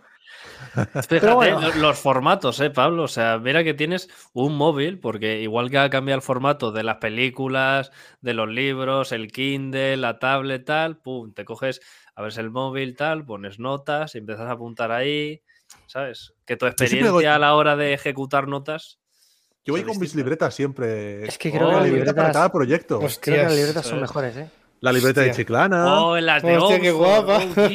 La libreta Oh, de la clave, Además, es. la son- libreta son de la uni, la libreta de otro podcast que hago, la libreta de la exposición. Que son libreta es de mejores. temas que- médicos. no Yo, tengo un- una libreta para todos los proyectos que llevo. También, Sí, ¿eh? bueno, sí, cada con- uno tiene su Con método. mis pegatinas de Dark Souls 2 método. ahí, con mi, Ahí con mi Ductrio. Ductrio. Buah, espectacular, tío. Ese Ductrio. Impresionante. Venga, va, más preguntas. Hemos, Yo, hemos avanzado, mira, chicos. yo Hay quería darle aprovechar, ritmo a esto. yo va. quería aprovechar, bueno, ya el, el guion ha dado por culo, ¿vale? Eso está clarísimo. Pero sí que te quiero preguntar que una cosa que me llama mucho la curiosidad es el podcast La Clave, que está eh, subido a una plataforma que se llama Splendid y no la conozco, no sé bien cómo funciona, pero al parecer es como muy... mm, eh, ¿Cómo lo diría? Como muy premium, ¿no? Por así decirlo. Cuéntanos, cuéntanos eh, cómo funciona todo esto Sí. y bueno, y, y tu trabajo que además es con, Sí, con porque yo Borja busco. Splendid en Google y me sale aquí un zapato, ¿sabes? Es Splendid, os digo la web. Eh, pues sí. la. La- Splendid.club. Sí, la tenemos aquí en pantallas. com. eh, Splendid. Sale la segunda. Sí, sí, sí. Vale, entonces esto de la clave es un podcast bastante particular porque es un podcast que, bueno, hacemos Borja Pavón y yo mismo, principal, y- pero luego hay un equipo detrás, Juan y, y el resto de personas que producen este podcast. Pero básicamente la idea se le ocurrió a Víctor, a Chico Nuclear, a Víctor Martínez, Mm. De Night, eh, que él también es el, uno de los responsables de contenido de Splendid, o el responsable de contenido, y se le ocurrió hacer un club de lectura de videojuegos. Es, es- es decir, igual que hay clubs de lectura pues de novelas, es lo más típico, ¿no? De hecho, hay clubs de lectura actualmente, ¿no? Que se, que se que quedan virtualmente y también van comentando por Telegram. El club de lectura como tal ha ha evolucionado. Ya no tan solo es estamos reunidos en un espacio ahí todo físico, sino que también a pesar de que la lectura es como un medio pues, clásico, pues también se adapta a las nuevas tecnologías. La idea es hacer un club de lectura, pero con videojuegos. Entonces, eh, llevamos ya unos cuantos programas, unos 16 o así. Seguimos dándole forma al formato, ¿no? Está vivo el formato porque eh, empezamos haciendo un capítulo por juego y nos dimos cuenta, Borja y yo y el resto del equipo, que, que para nosotros y para la gente que escuchaba el programa era, ¡guau! Seguirlo era muy complejo. Si querías, si tú querías realmente jugar el juego y con nosotros comentarlo en el grupo de Telegram y al final de semana hacer un podcast en el que se resume todo, era súper difícil de hacer venga, esta semana Skyrim. En plan, joder, Buah. ¿cuántos Esta días? semana. Esta semana, es que era así, la primera semana era como, joder, haremos eh, Silent Hill, luego Mario 64, luego Skyrim, luego Life is Strange. Y era como, joder, es imposible seguir el ritmo. Y ahora lo que hacemos es, que esto lo hemos empezado a hacer hace este año, el club de lectura se alarga pues lo que haga falta. Ahora vamos a acabar de hacer esta semana el Majora's Mask, el Zelda, y le hemos de- vamos a dedicarle tres programas. Entonces, primer programa, ¿cómo va, ¿cómo va la cosa? Vamos, introducimos el Zelda y hablamos de un tema colateral del Zelda Majora's Mask. El primer programa iba sobre, eh, bueno, segundas partes, ¿no? Segundas partes. El segundo lo hicimos sobre Zelda, continuamos explicando un poco nuestra experiencia jugando a Zelda y lo jugamos de verdad, ¿eh? y lo compartimos en un chat de Telegram. Y, y el segundo parte fue el segundo capítulo, Zelda y la gestión del tiempo en los videojuegos. Entonces ahí hablamos un poco de todo. Y esta semana, para, para acabar, eh, invitaremos a Salva Fernández de Medistation, que ha escrito un libro so- sobre Zelda, es un periodista también eh, muy top del sector y, hablaremos de, esto. Entonces, la clave es un podcast que estamos luchando por intentar que la gente entienda el concepto, porque hoy en día estamos tan saturados de información, de podcast, de contenidos, de, canales, de tal, que- que es imposible seguirlo todo, es imposible. Y, y más difícil es explicarle a alguien un concepto nuevo de podcast que es, es un podcast en el que tú, si lo escuchas, la idea es que vayas jugando el juego y vayas comentando con nosotros lo que te va apareciendo, ¿no? Entonces, si algún día nos encontramos con un juego rollo Elden Ring o Red Dead que requiera pues cuatro o cinco programas, pues lo haremos así también. O sea, nos iremos adaptando al juego. Al Atomic Heart le dedicamos un programa porque tampoco nos acabó de molar. Claro. Lo jugamos un poco y dijimos, va, pues un programa de Atomic Heart, ya está. Pues eh, el programa del Atomic Heart, ya está, eh, listo, ¿no? Eh, no hace falta estar aquí varios programas documentando este juego. Entonces, esto está dentro de Splendid, que es esta plataforma de, de podcast que, que es nueva, eh, que la han creado varios miembros de la industria de los videojuegos, de los medios, entre ellos, por ejemplo, Xavi, Mm. Víctor, Jordi Torra, eh, Pe- Pe- Pedro Ample también, que está con Xavi Robles haciendo un podcast que se llama En Crisis. Y esta plataforma de Splendid, eh, podéis entrar en la web y hay varios podcasts. Y la idea es que, a pesar de que los podcasts, todos ellos están en abierto, como la clave, ¿no? Lo puedes escuchar pues, gratuitamente en Spotify, en, en diferentes plataformas.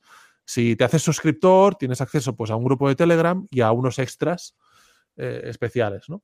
Yo creo que es una plataforma que me pareció interesante cuando me propusieron formar parte y hacer este podcast con Borja, además de encantarme reencontrarme con mi amigo Borja de Eurogamer, después de tantos años trabajando juntos que no estábamos juntos, ¿no? Y es un placer, seguro que lo conocéis, imaginaos, o sea, Mm. eh, es fantástico estar con él, siempre estamos de cachondeo.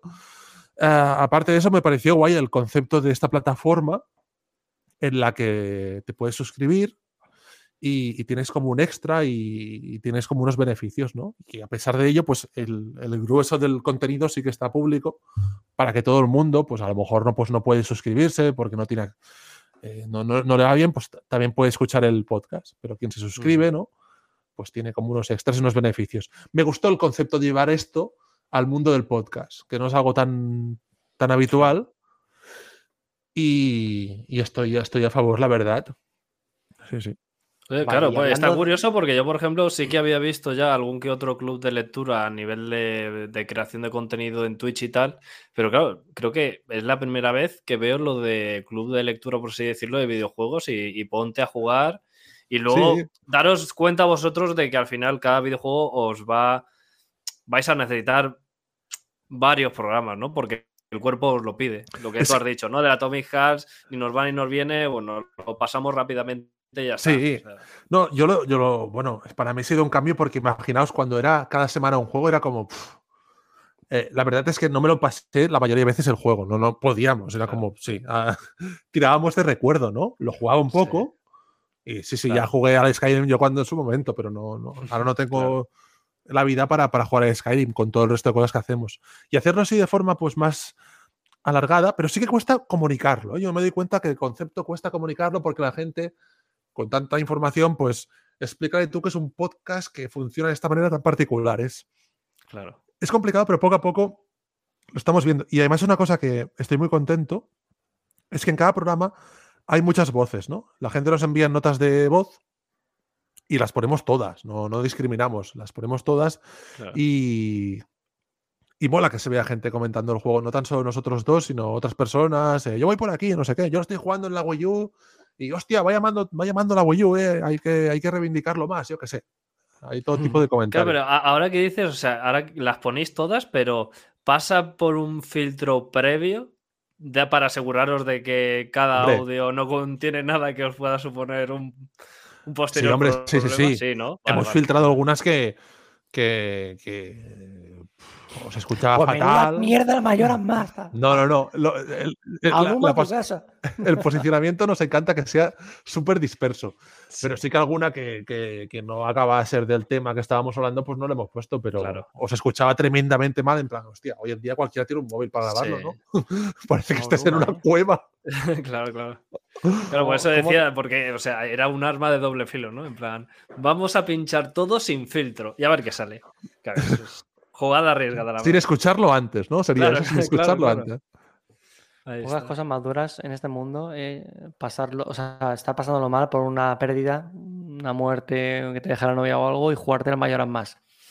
La gestión Hostia, del no, no- duelo no y me digas esto, no me digas esto, Pablo, porque llevo una semana, o de- llevo tres semanas jugando con las teorías de Borja, que el creepypasta, que el no sé qué, No, que el no sé cuánto. me Es, yo creo que es, es muy conocido el tema de, de que ese juego lo que hace es pasar por todas las fases del duelo en, en cada uno de los mundos. Hostia, eso, pero es que eso sí, eso sí. y no sé Hostia, si pues le yo acabo de enterarme de esta teoría, ¿eh? Sí, Estaba sí, sí. completamente fuera del tema. ¿eh? Vale, Yo pues, estaba como tú, mano, tío. Yo estaba tan feliz con el Hostia, pero qué Mask. cojones. mira, Nada, nada, dale. Este, Sí, juego, sí, este sí. juego- este juego es lo más personal que ha podido sacar. Aonuma tenía que estar muy jodido por dentro cuando hicieron este juego. Hombre, tú además que fue, en con un, fue, fue en un- en- fue muy cortito el tiempo de desarrollo del juego. 10 que fue- no digo- meses. Fue muy poco tiempo. En esos 10 meses, a Onuma se le había muerto alguien muy cercano. Hostias. Muy cercano. Pero me, me juego la, la vida. Pero mira, Es- una de las gracias, jodido, ¿eh? Pablo, Sí, una de las gracias de la clave es que hay gente que, que tiene este punto de vista, pero yo, por ejemplo, cuando el Majora's nunca me ha parecido tan oscuro como la mayoría de gente dice que es oscuro. No, no me parece tan oscuro. Lo para, precisamente porque yo pienso que, que en el mundo cotidiano, lo comenté en el podcast, hostia, Ujú. el mundo cotidiano que vivimos en nuestro día a día ya tiene su punto oscurillo. Si, si Sí, eres sí, observador, sí. si eres, yo Ujú. creo que soy una persona observadora. Si eres observador y vas por la calle con los ojos abiertos, te das cuenta de que, joder, tío, no. El- Ma- ma- es un ojalá. poco- Todo tiene un, un trasfondo y una intención ahí Sí. oculta. Sí, sí, Claro, sí, yo también lo pienso. lo. Ojalá el Tears of the Kingdom sea una fumada de locos, como fue Mayoras Más, de decir, ¿qué han hecho? Sí. ¿Qué han hecho? ¿Qué- Esto, esto porque, ¿cómo Eh. vienes? Claro, eh, pero es la mejor manera de romper con Ocarina of Time, porque tú haces un juego que ya en su día se consideró, esto es, eh, no se va a superar en la vida, o sea, esto es Dios, hecho videojuego, lo han hecho perfecto, no se puede hacer mejor. Sí, yo Eh, recuerdo que el vídeo que hizo, hizo Dayo, que, ¿cómo era el título? Ah, sí, era como The Legend of Zelda Ocarina of Time reinventó el videojuego y Majora's Ujú. Mask lo perfeccionó, decía Dayo. Mm. Y me gustó mucho ese vídeo y me gustó mucho el, Mm. la, la conclusión a la, que, a la que llegó. Aunque yo siempre he sido más de Majora's, ay, de, de Ocarina of Time, ¿eh? A ver, yo, también, porque fue el primero que jugué, el primero, no el primer Zelda, pero sí el primero que a mí me, me voló la cabeza y me, y me encantó. Y Mayoras es que además fue un juego que quieras o no, la tontería de tener que tener la, el- el- la expansión de memoria de la Nintendo 64, yo creo que a mucha gente hizo que no lo pudiera jugar en su Mm. día. Porque al fin y al cabo era una cosa que era cara en su día, no sé lo que valía, pero, pero valía dinero. Y yo cuando se lo dije a mi madre me dijo, "Mm, tú eres tonto. O sea, no. Sí, Esto sí, no. sí. El juego sí, pero esto no. Mm. Entonces, Sí, yo, claro, yo es yo- un juego, el, el Majora's que he apreciado más con el paso del tiempo.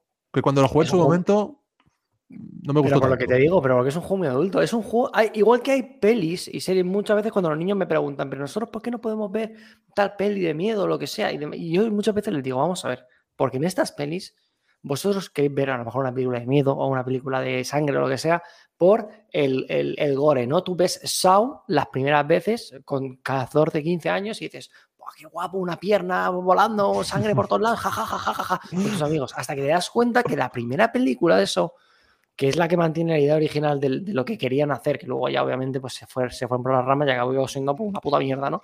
Pero la primera película es, es, una, es una película que ocurre en, un- en una única escena, en un único lugar y trata de un montón de temas psicológicos y, una manera de ver el mundo muy, muy, muy buena. O sea, muy buena, muy, muy bien contada, muy tal, que luego no, no tiene nada que ver con lo que fueron el resto de películas. Y lo que le ocurre a Mayoras más es que, es que subconscientemente te está tratando una serie de temas que tú con 11 años o 12 años es muy raro que hayas vivido. Que ahí hablo de temas de pérdidas y no obviamente un niño pequeño puede tener una pérdida, pero ¿cómo afrontas tú? Yo creo que la gente, o tú o no, cualquiera de nosotros, eh, ciertos cambios en tu vida con 15, 16, 17, ya más adelante te, tú te vas dando cuenta, te haces mayor al final y ya la vida no la ves tanto como tú. Tienes un hijo, ya la vida no la ves desde tus ojos, tienes que ver la vida desde los ojos de tu hijo y ya, ya, no, ya no eres Albert García, eres Albert García padre. Cambias, Pablo cambias, padre. claro. Que- claro, y, y Mayor más yo creo que trata una serie de temas que en contraposición a lo que fue Karen of Time, que es como una, mm, una historia fantasiosa, mm, alegre, con sus cosas, su tal, el bueno, el malo. En Mayoras más no hay tanto el bueno y el malo, es más eh, Link como ser humano, como, como persona, cómo cambia, cómo, cómo afronta ciertas cosas y por eso ha dado para tanto creepypasta. Ya no tanto para, tanto para creepypasta, sino para tanta eh, Teoría, interpretación. Claro, de Claro. En realidad Link esto lo está soñando, está vivo, está muerto, Mm. está como viendo un poco, claro, pues, es que Muchas lecturas. Tiene muchas que- lecturas. Es interesante que, que las obras y los juegos den para tantas lecturas. Adrián Suárez, que no sé si lo conocéis, tiene Obvio, 9 obvio. bits.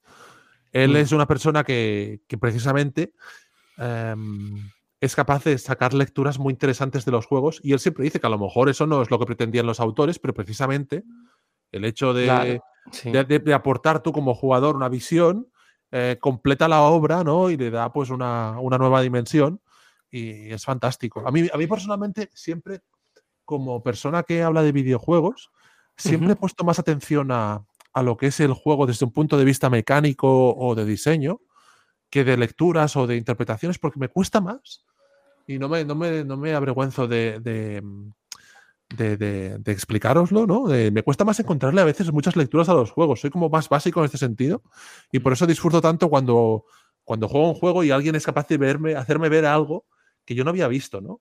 Y con estos días con más horas más, leyendo de todo, ¿no? Artículos de todos lados, digo, hostia, no me había fijado en esto. Yo lo veía más como juego, ¿no? Más como, hostia, qué, qué ingenioso, ¿no? Esta mecánica. O qué chulo como han rediseñado un poco para que el combate de los enemigos finales sea un poco más interesante.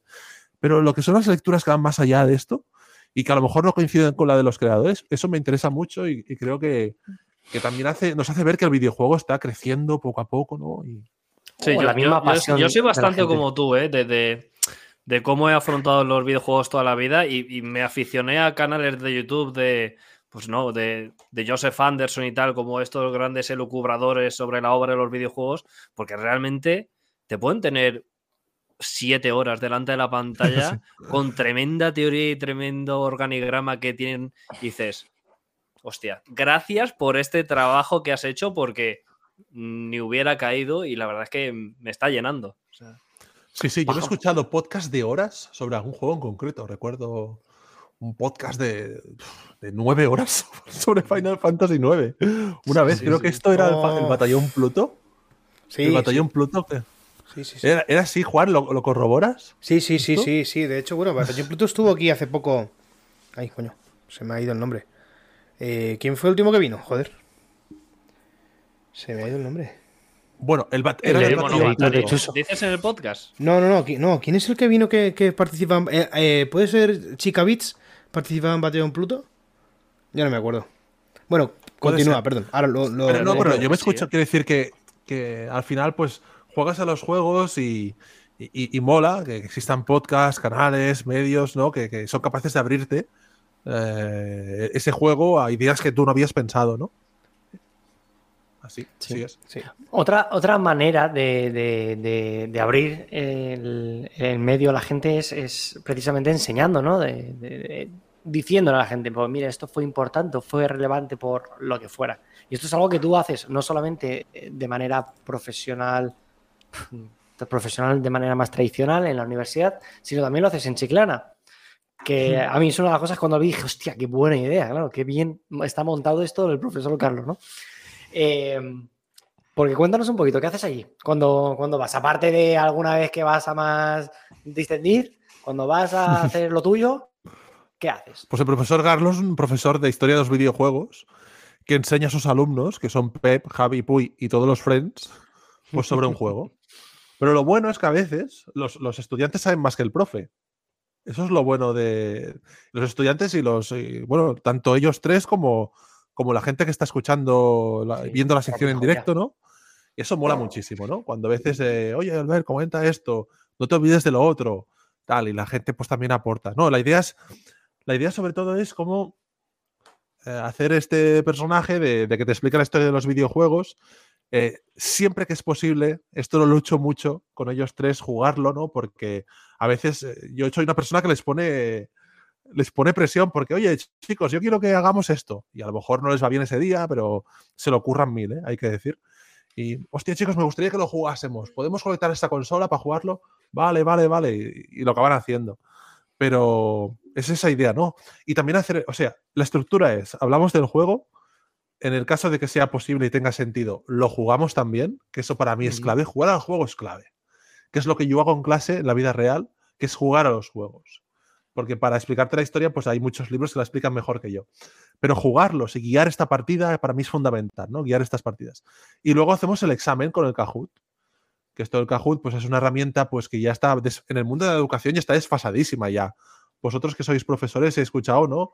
A lo mejor lo habéis utilizado, pero ya es una herramienta, vamos, antigua, ¿no? El Kahoot. Pero, Pero lo bueno, lo bueno no se quita nunca. Y un Kahoot le gusta a todo el mundo. No he visto Sí. a nadie que diga un Kahoot. Es verdad, mierda". ¿eh? No, no, Pero todo escucha. el mundo les flipa el Kahoot. Es, es como, es como jugar al ahorcado. Eh, en mi clase les flipa jugar al ahorcado y fíjate lo que es. eh, Y el ahorcado Sí, se inventó antes que el cagar, por así decirlo, ¿no? Por cierto, estamos viendo aquí en, en- en pantalla unas imágenes de una de tus visitas a Chiclana y, y me acabo de dar cuenta que estás, estás ahí con la, con la libretita, ¿eh? Con la... Oh, esa, libreta, esa libreta vale oro. Qué guay. Pues Sí, sí, sí, sí, no, no. La, la verdad es que sí, Kahoot es una herramienta un poco que tiene mucho tiempo, que han ido sacando otras cosas. Luego también están ahora con el tema de suscripción de pago y tal, entonces ya se empieza a utilizar un poco menos. Yo sí que es verdad que la sigo gastando por eso, porque al final es lo que más conocen mis alumnos y con lo que más cómodo estamos todos. Pero sí, sí, tienes razón. Bueno, eh, continúa, perdón, hablando sobre... No, es- y básicamente el profesor Carlos es eso. El que mejor se lo pasa soy yo. Es que os lo garantizo. Me lo paso tan bien cada vez que toca porque como me Eso es lo encanta... importante. La historia de los videojuegos me encanta. Eh, tener un espacio en el que me dan para explicarlo, tal. Es que, no sé, es un, es un regalito. Es una sección que le estoy súper agradecido porque, porque me lo paso muy bien. Eh, yo soy mucho de... A mí me encanta una cosa que creo que, que, que estoy agradecido de, de- de- de disponer de esta sensibilidad por el juego clásico, de ponerlo en contexto. Es una cosa que intento explicar en clase, ¿no? A veces cuando no tanto con, con el profesor Garlo, y, porque es un público como muy gamer y, y- y son chicos y chicas que, que- que conocen bastante el ámbito de los videojuegos y no, no es un público tanto de, de adolescente, pero en las clases sí que lo es, en las clases que yo imparto en la universidad y, y a veces, ostras, les, les he puesto Super Mario Bros. Y he escuchado comentarios, vaya mierda de juego, en plan, Yo. perdona, Es- vaya mierda de juego. Entonces me de acerco puta yo clase. Sí, de hecho, una vez en Night Games publiqué un artículo. Hace unos, eh, hace unos años publiqué en Night un artículo que se titulaba Super Mario Bros. está mal diseñado. Y esto es una, una frase que dijo un alumno mío, que estábamos jugando al Mario Bros. y estaba el tío ahí súper pasota y dijo, este juego está mal diseñado. Entonces yo me encantó ese comentario. O sea, me encanté, y le, le dediqué un artículo, ¿eh? Y, me encantó que lo dijese el chico. Porque, oye, si piensas que está mal diseñado, pues fantástico, no pasa nada. Em, le dije, explícamelo, porque está mal diseñado. Y me empezó a decir sus motivos. mm, no me parecieron a mí personalmente muy. Unos, una argumentación muy sólida. Claro, Pero es que sobre todo de ahora hay Sí, que escucharlo sobre- poco. Cuando lo escuchas dices, "Uf, no va a decir nada bueno. No, bueno, en su caso a mí no me pareció un argumento el que dijo este, este chico muy, muy bueno. Pero lo que, lo que sí que faltaba mucho en ese caso, como es normal, es el contexto. Si, si careces del contexto, muchas veces, eh, pues a lo mejor no te sorprende, porque si hoy en día estás jugando juegos que son una maravilla visual y ves el Super Mario Bros. y dices, tú, este juego es una castaña, no, no sé, Mario World es mejor, ¿no? Más sé mejor. Y a mí una, una cosa que, que me ha fascinado siempre es que, que tengo muy en cuenta ese contexto, ¿no? Y, Y, y sí que conozco gente, ¿no? Que le cuesta hoy en día muchísimo jugar a juegos antiguos, porque es que, joder, se ve fatal, ¿no? Pero a mí me fascina jugar a juegos que se ven mal, porque digo, Claro. hostia, ¿cómo en el año tal se consiguieron hacer esto, no? Es, e- esto a mí me disfruto mucho jugando a juegos que se ven terribles, ¿no? En plan, Mm.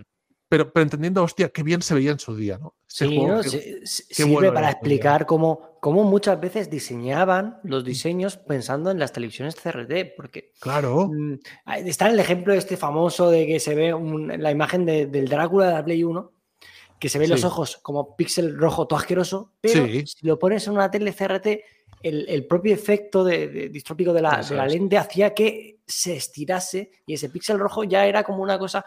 Coño, es que los juegos hay que jugarlos así. Yo desde que descubrí el RetroArch este con los con los shaders estos que le ponen por encima, que son los Claro. CRTs, yo vi- vivo jugando a, a cosas de esas. Entre eso y RetroAchievements, que es una web que te permite en RetroArch meter logros, te juegas el Tombi de la Play 1 más a gusto, al 100%. hostia, esto no lo conocía yo, esto de los logros, pero qué Lo, chulo. lo- lo de. Sí, hay una cosa que Sí, es sí, sí. retro, retro achievements que a ti te permite.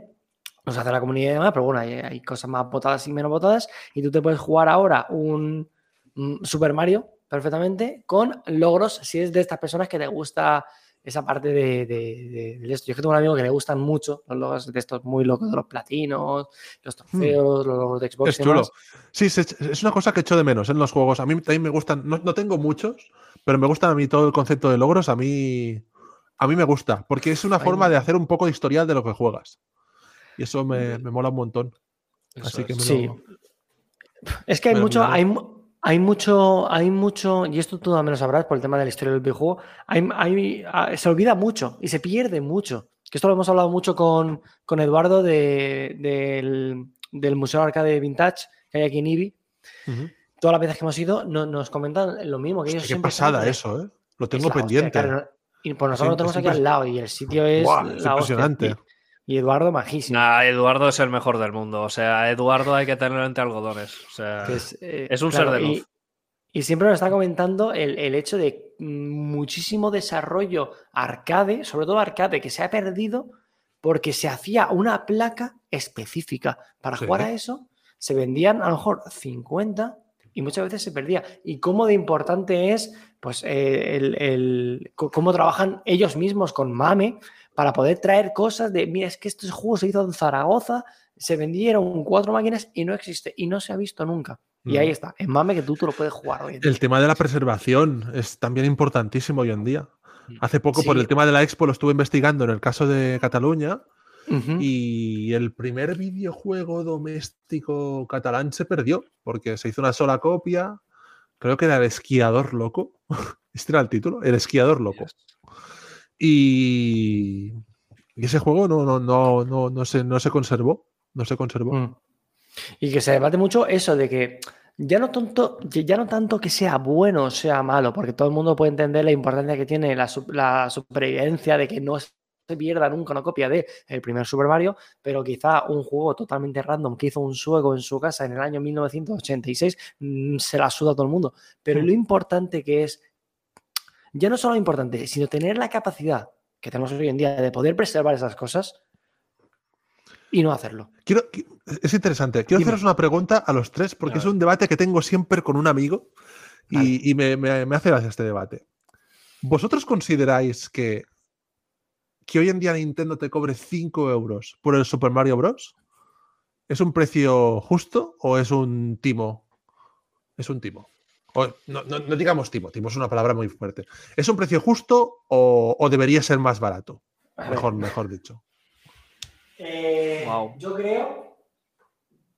Super Mario Bros, ¿eh? El, el original, el del 85, el de la Nintendo NES. Vale.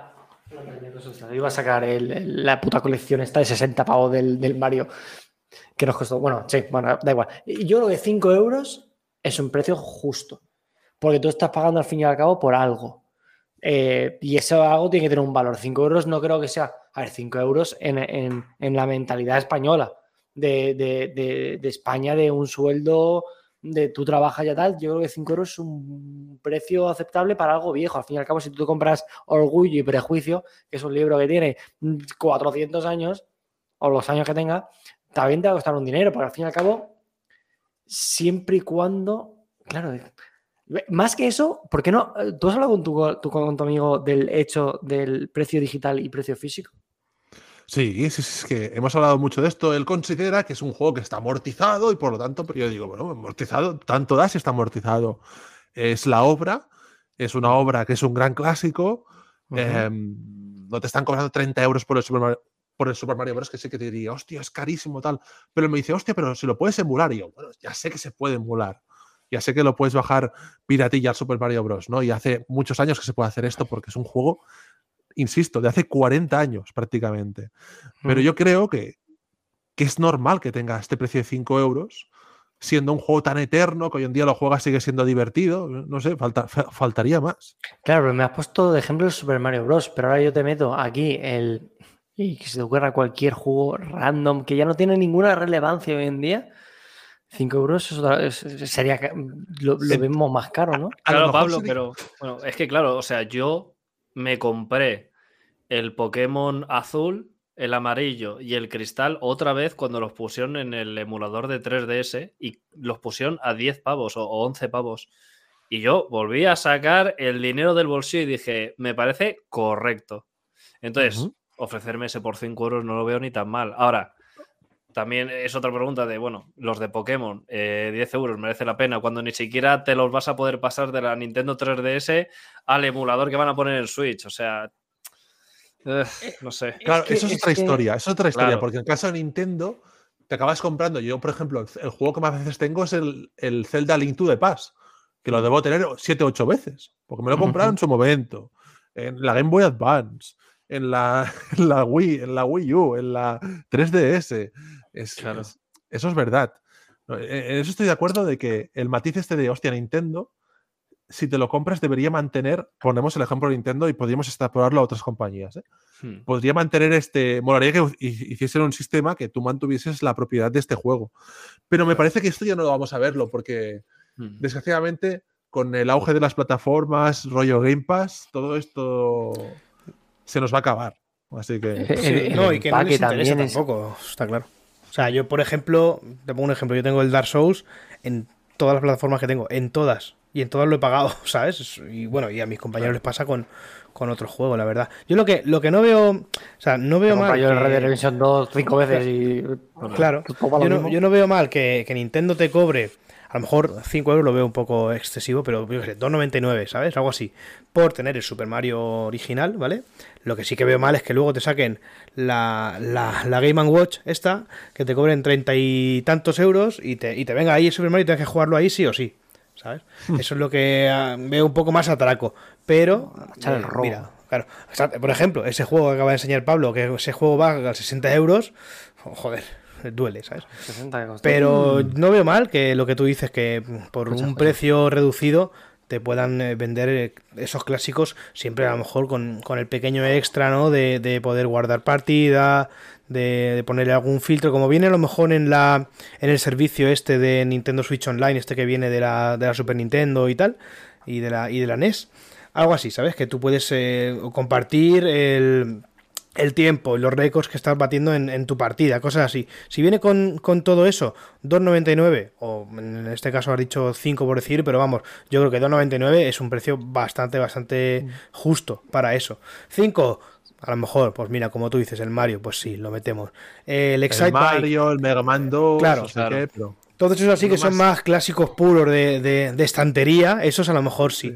Otros más pequeñitos, tipo, eh, yo qué sé, el Donkey Kong Country 2 de la Game Boy, no sé qué, eh, a lo mejor un poquito más baratillos, pues no estaría mal, no, no lo veo nada descabellado, no, está bien. Es que es un tema complejo porque es- es- siempre compras algo digital. Mm, Pedir dinero es como algo, yo creo que costó mucho, bueno, costó mucho. Ahora se compra muy en digital, pero yo creo que todos los que hemos comprado en físico, dar el salto a lo solo digital, yo siempre que puedo, evito comprarlo en digital. Primero, sobre todo en plataformas rollo Xbox, Sony o, o Nintendo, porque te la lían mucho. Estos son muy liantes y tenemos mm, ejemplos claros de cómo de repente dicen, ah, se cierra la plataforma y ya no Bueno, puedes descargar la que se está liando ahora con la Wii U. La se- y la 3DS, está, la semana que viene es el cierre. Dentro de una semana. entonces, Entonces, Claro, yo- est- yo Steam voy a lo pasarme tenemos como. días- Perdón, sí, dime. No, no, comenta, comenta. No, yo iba a decir que eh, tenía apuntado el calendario Sí. eh, para este fin de semana mm, acabar de mirar lo de 3DS que no me deje alguno que me, que me mole. Claro, claro. Sí. O sea, eh, Steam lo tenemos como más eterno y porque el formato físico en PC no existe. O sea, no, no, no existe. Mentira. Puedes alguna vez, alguna cosa muy especial, pero el formato físico en PC lo mataron. Lo mataron, eh, además haciéndolo, bueno, haciendo como se hacen las cosas, ¿no? Poniendo todo muy barato, muy y muy bien. Toma Steam, ofertas, pim, pam, pum, pam. Todo el mundo hemos acabado en Steam o en la plataforma que sea, pero a mí me han regalado cosas en la Epic Games y he dicho, tío, mm, me lo compro en Steam porque es que lo- necesito tenerlo en Steam porque si no ya me da tox, ¿sabes? Hace nada me compré el Control Ultimate y lo tengo creo que en la Epic y en la otra regalados. Sí. Y al final eh, eh, va a ocurrir lo mismo con, el, con las consolas y nos van a poner de excusa la excusa que nos pusieron para quitar los librillos de instrucciones, que es el medio ambiente y tal. Y yo eso lo puedo entender. Lo puedo entender, la parte de que es muy importante conservar el planeta, el pipí, papá, tal. Para eso sí, ¿no? Pa- pa- para venderte de manera Pero- digital una cosa que no les cuesta a ellos fabricar por el mismo precio que les costaría fabricarlo y que ellos ganen más dinero, está muy bien eliminar y reducir el medio ambiente. Pero para otras cosas no. Un poco Yo la leí- la- la demagogia. sí, dime. Sobre esto del medio ambiente leí hace ya tiempo y ha habido desde entonces algún otro estudio que se calculó que a partir de determinado número de gigas de la descarga, realmente conta- contaminaba más el formato digital que el físico. Que yo me quedé muy loco en plan, pero ¿cómo puede ser? Si el físico es imprimir un CD y una cajita de plástico y el papelito y tal. No, no, a partir como de no sé cuánto era, creo que era GTA V, que por los costes del mantenimiento, la transmisión Pero del juego, sí, una cosa muy técnica que, sí, sí. que, que- y claro, vamos, vamos a ir hacia juegos cada vez que ocupan más, ¿no? Claro. Hay juegos que ocupan hoy en día como 300 gigas o así. Sí. Sí, Call of Duty, NBA 2K, son juegos que ocupan barbaridades extremas, ¿no? Yo vi, de hecho, que el Tears of the Kingdom, si no me equivoco, iba a ocupar bastante más que el Zelda original. Breath se of the Wild? se no, o sea, el Tears of the Kingdom, Sí. claro, cuando he dicho el original, sí, me refiero al Breath of the Sí. Wild, como que va a ocupar bastante más. Sí. Porque, o sea, no han enfocado como una mera expansión y tal, o sea. A ver qué han hecho, porque es que llevan mucho tiempo. Así como Zelda, antes comentábamos, más horas más se hace en, en un año el desarrollo. Este han tardado seis. locura. En plan, Ya loquísimo. sí, sí, en plan. Sí, que es normal que el tiempo de desarrollo desde los años 90, finales de los 90, hoy en día, eh, se ha hecho mucho más complejo y por lo tanto es normal que hayan tardado más. Pero es que han tardado mucho más. Claro, Sí, teniendo sí, ya sí, el sí. motor hecho y todo. O sea, Claro, el motor es- hecho es y como. personajes y assets y todo. ¿Qué, qué habrán hecho? Bueno, yo espero, ¿no? yo, yo espero que esto sea el juego del año, seguramente como lo fue Breath of the Wild en su día. Uf, qué ¿Pero Breath of bueno. the Wild fue el juego del año en su día? Bueno, fue el- ganó el GOTY en los Game Awards, eso sí, si eso lo consideras el juego del año, sí. Vamos a considerar eso Sí. como de manera popular, es como el Oscar, la mejor película. Pues tú te ves igual la de bueno, Everywhere esta. juego. Madre mía. ¿La has visto, por cierto? ¿Has visto la película de Everywhere?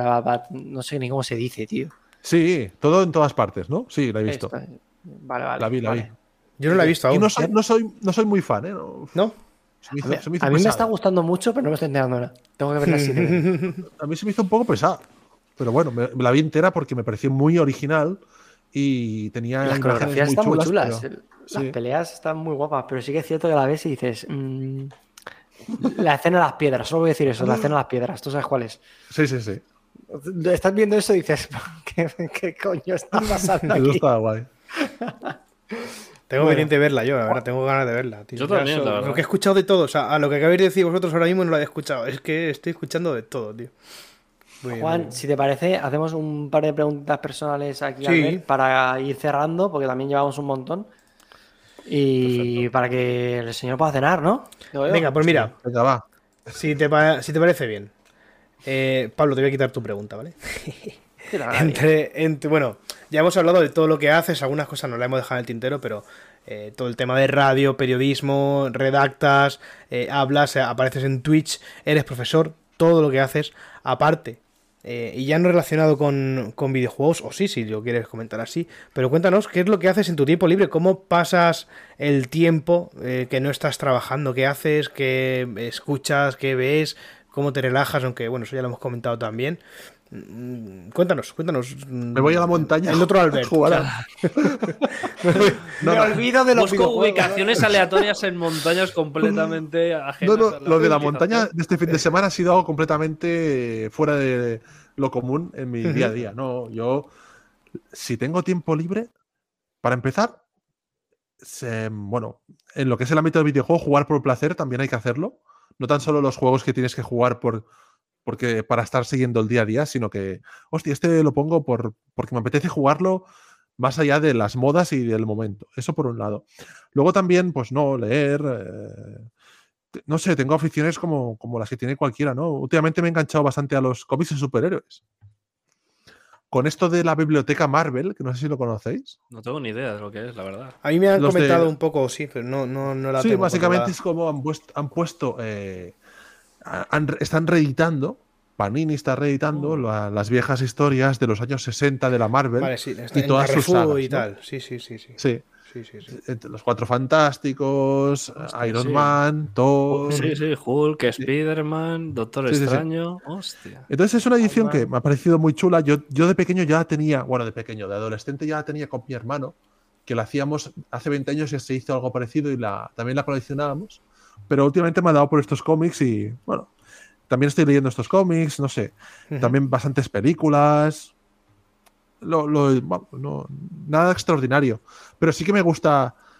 Sí que me gusta a veces descansar de videojuegos. Y, y pienso que, que es importante eh, no quedarse únicamente, se lo digo siempre también eh, a quien quiera escucharme en clase, que no os centréis únicamente en videojuegos. Y si ampliáis el punto de vista, os ayudará a, a descubrir temáticas, enfoques, sobre todo enfoques distintos a, a los habituales. Porque al final, si solamente estamos en los videojuegos, es como. uf, eh, siempre Claro. acabamos en lo mismo. Y hay que salir un poco de esa. de esa dinámica, ¿no? De, de los mismos temas, ¿no? En otros medios de expresión a veces se tocan desde otras perspectivas y otras temáticas y es importante no siempre estar con videojuegos. ¿no? Vale, Y- correcto. eso Y si- básicamente. Y por, y por ir casi acabando ya, no sé que Manuel quiera preguntar algo también. Y para continuar con este tema, ¿no? De, de, de distendirnos un poquito y ya no, no estar hablando todo el rato del, del, del mundo del videojuego, ¿no? Si tuvieras que recomendarnos algún, algún lo que sea, libro, serie, canción, disco de música, eh, actividad, en plan, sal al parque, ¿sabes? Dúchate, al cualquier cosa. Juego de mesa. Juego de Ojo. mesa, si tuvieras que, que- que recomendarnos algo ahora que. Imagínate que eso, que eh, te encuentras con un amigo y dices, hostia, tío, ¿has visto o has jugado, yo qué sé, por el Catán, yo qué sé, por cualquier cosa que te pueda recomendarnos ahora que te haya llamado la atención en, en- en, yo qué sé? Recomiéndame algo. No, no. ¡Hala! venga! Estoy mirando la estantería porque, claro, tampoco lo. Esto, esto de que he estado jugando este fin de semana a juegos es que no es lo habitual. Tampoco juego a muchos juegos de mesa. Pero. Pero vaya, que- película, mira, hace alguna poco, serie mira, que estés una obra, una obra de manga que me gustó mucho hace poco, que la leí, es antigua, ¿eh? y a lo mejor mucha gente ya, ya la conoce, pero yo no la conocía. Me la recomendó Michael Ortega, que es uno de, es el diseñador de Blasphemous. Estábamos Ojo. en el Fan Series de Bilbao. Y el diseñador de Blasphemous me dijo, oye, ¿has leído el manga de 20th Century Boys? Hostia, ¿Lo habéis no leído? conozco. No tenía No, ni idea. No, yo no lo he leído, lo conozco, pero no lo he leído. Me voló, me voló la cabeza este manga. 20th Century Boys, ¿os puedo explicar la premisa? Dale, Dale, por supuesto, Sí, vaya. La premisa, para ver si os lo vendo, ¿no? Porque Michael, Michael me lo vendió muchísimo. Ahora está mirando la estantería y tengo los, aquí los 12 volúmenes y qué gran- eh, lo, lo leí hace un año, qué gran experiencia leer este cómic, este manga. Entonces, Century Boys es un cómic que empieza en los años 60, un grupo de niños en el patio, ¿no? En el recreo, en el tiempo libre, eh, juegan a ser como héroes que salvan el mundo, ¿no? Estamos en Tokio, en un barrio, pues, eh, popular, un barrio, pues, eh, urbano, en la ciudad de Tokio, ¿no? Eh, y estos chicos en su tiempo libre pues juegan a hacer eh, aventuras ¿no? de superhéroes. ¿no? Y son unos héroes que salvan Japón y se, se inspiran mucho en Ultraman ¿no? y en estos, esa Sí. especie de historias de, tí- típicas de Japón. ¿no? No, no recuerdo el nombre exacto de esta, de esta historia tipo Ultraman. Entonces, pasan los años y bueno, pues cada uno ha hecho su vida, ¿no? Y hay unos que están mejor, otros están peor, bueno, van haciendo, ¿no? Y, y van quedando, ¿no? Entonces, uno del grupo se da cuenta de un hecho. Eh, algunas cosas de las que ellos ah, decían de pequeños, que les pasaría al mundo, ¿no?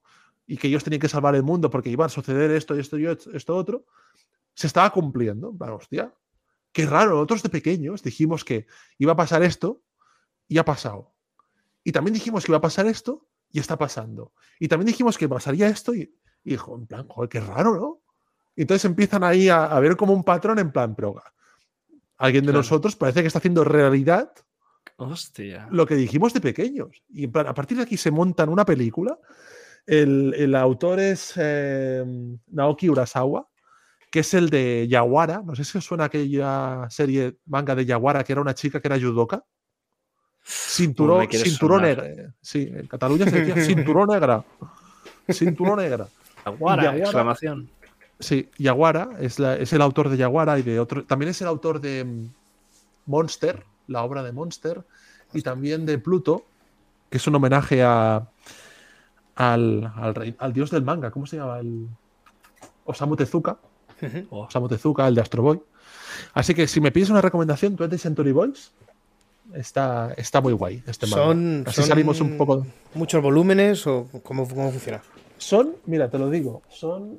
eh, a ver. Son 11 más 1. 11 más 1. Vale. Vale. 11 más 1. No está mal. No está mal. Y, y lo, lo disfruté mucho. Y además hay un. Tiene algo. La historia tiene también algo de pandemia. Se escribió hace 20 años, pero Mm. Sí, tiene sí, algo sí. de pandemia en plan, hostia, cuando. eh, lo estuve leyendo también durante, bueno, parte del confinamiento, no tanto el confinamiento como la pandemia. En plan, Mm. joder, tío, es un poco visionario el hombre este. Wow. ya te digo, ya te digo.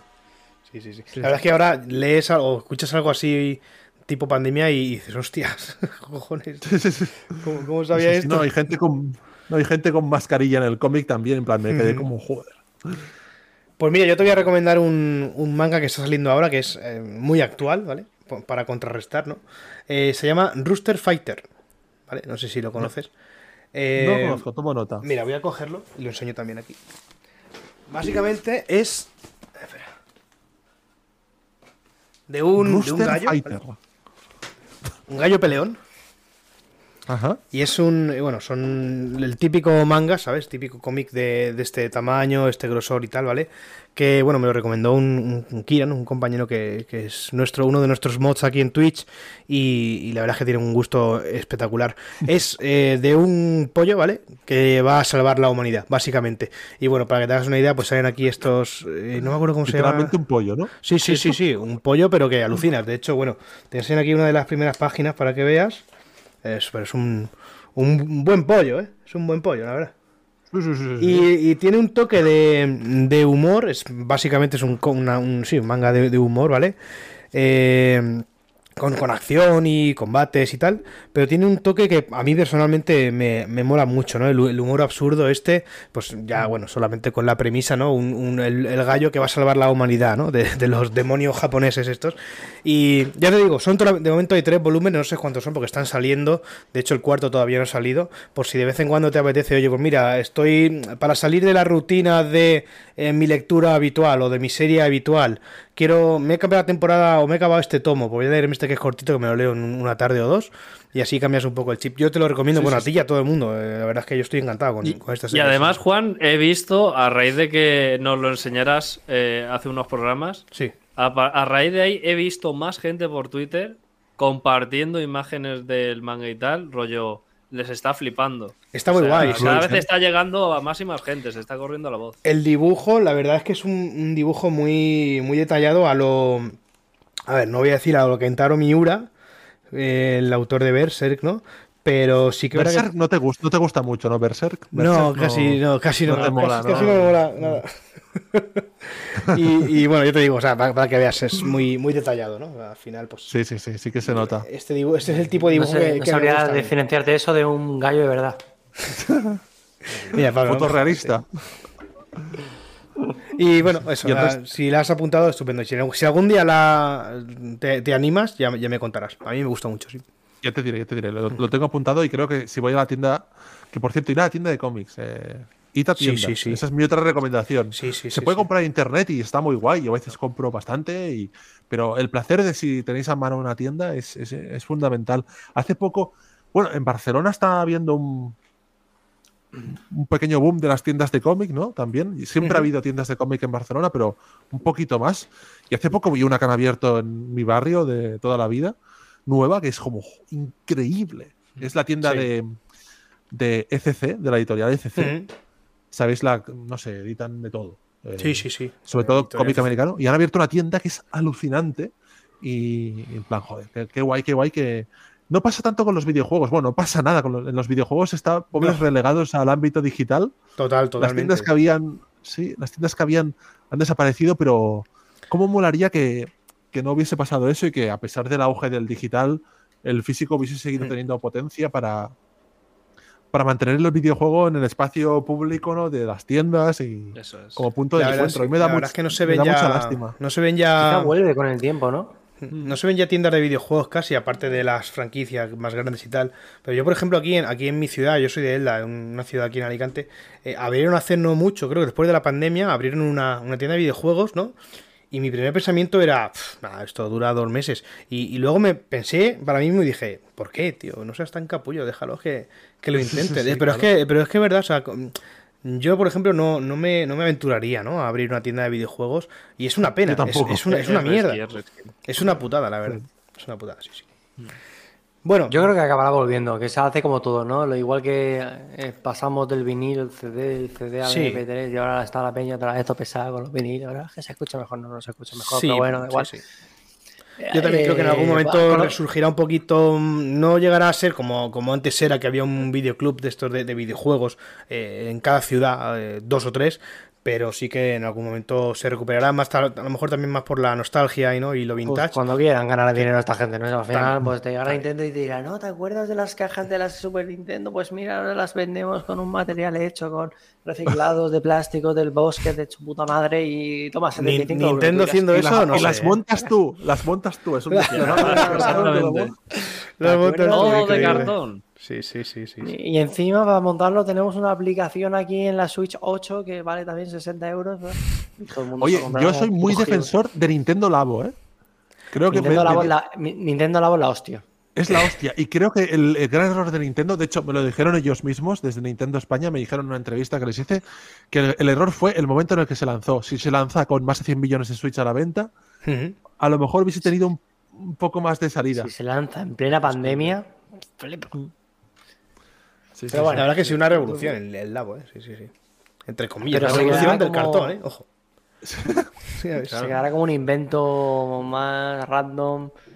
Que hubiesen dejado también a la gente hacer juegos con eso, de Sí. hacerlo una especie de framework y que la gente se hubiese vuelto loco y en plan, mira, eh, cógete un cartón tú, córtalo de esta manera, únelo tal. Buah, eso hubiese sido. Claro, pero no. Eso es lo ellos, que esperaba la ellos gente, prefirieron hacer lo de eh, Mario Kart, pero en la vida real, ¿no? Que te vendían cada Hostia. coche por separado, cada monigote, si Claro. quieres, eh, te sacan la pasta, o sea, bueno, cositas, ¿no? Ah, Nintendo lo ha vuelto a hacer. Y bueno, yo Vamos creo que con ver. esto ya podemos ir cerrando el, el programa. No sé si tenéis algo que añadir vosotros, cualquiera de vosotros. Yo estoy súper satisfecho, la verdad.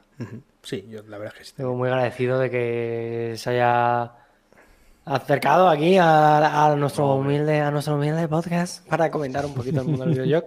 Siempre está muy bien. Gente con tu experiencia, con tu, con tu saber hacer. Y tú todo, ¿no? Ya Guapo. está, yo me lo he pasado muy bien. Es- hemos pasado la tarde del lunes.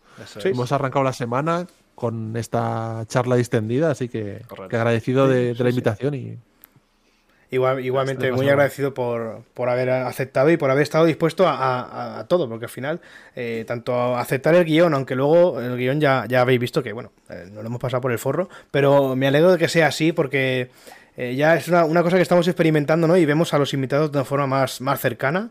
Y bueno, me alegro de que hayas estado, estado a gusto. Y si algún día quieres repetir, por supuesto, aquí estamos, cuando quieras. eso haré. Pues nada, chicos, vamos a irnos.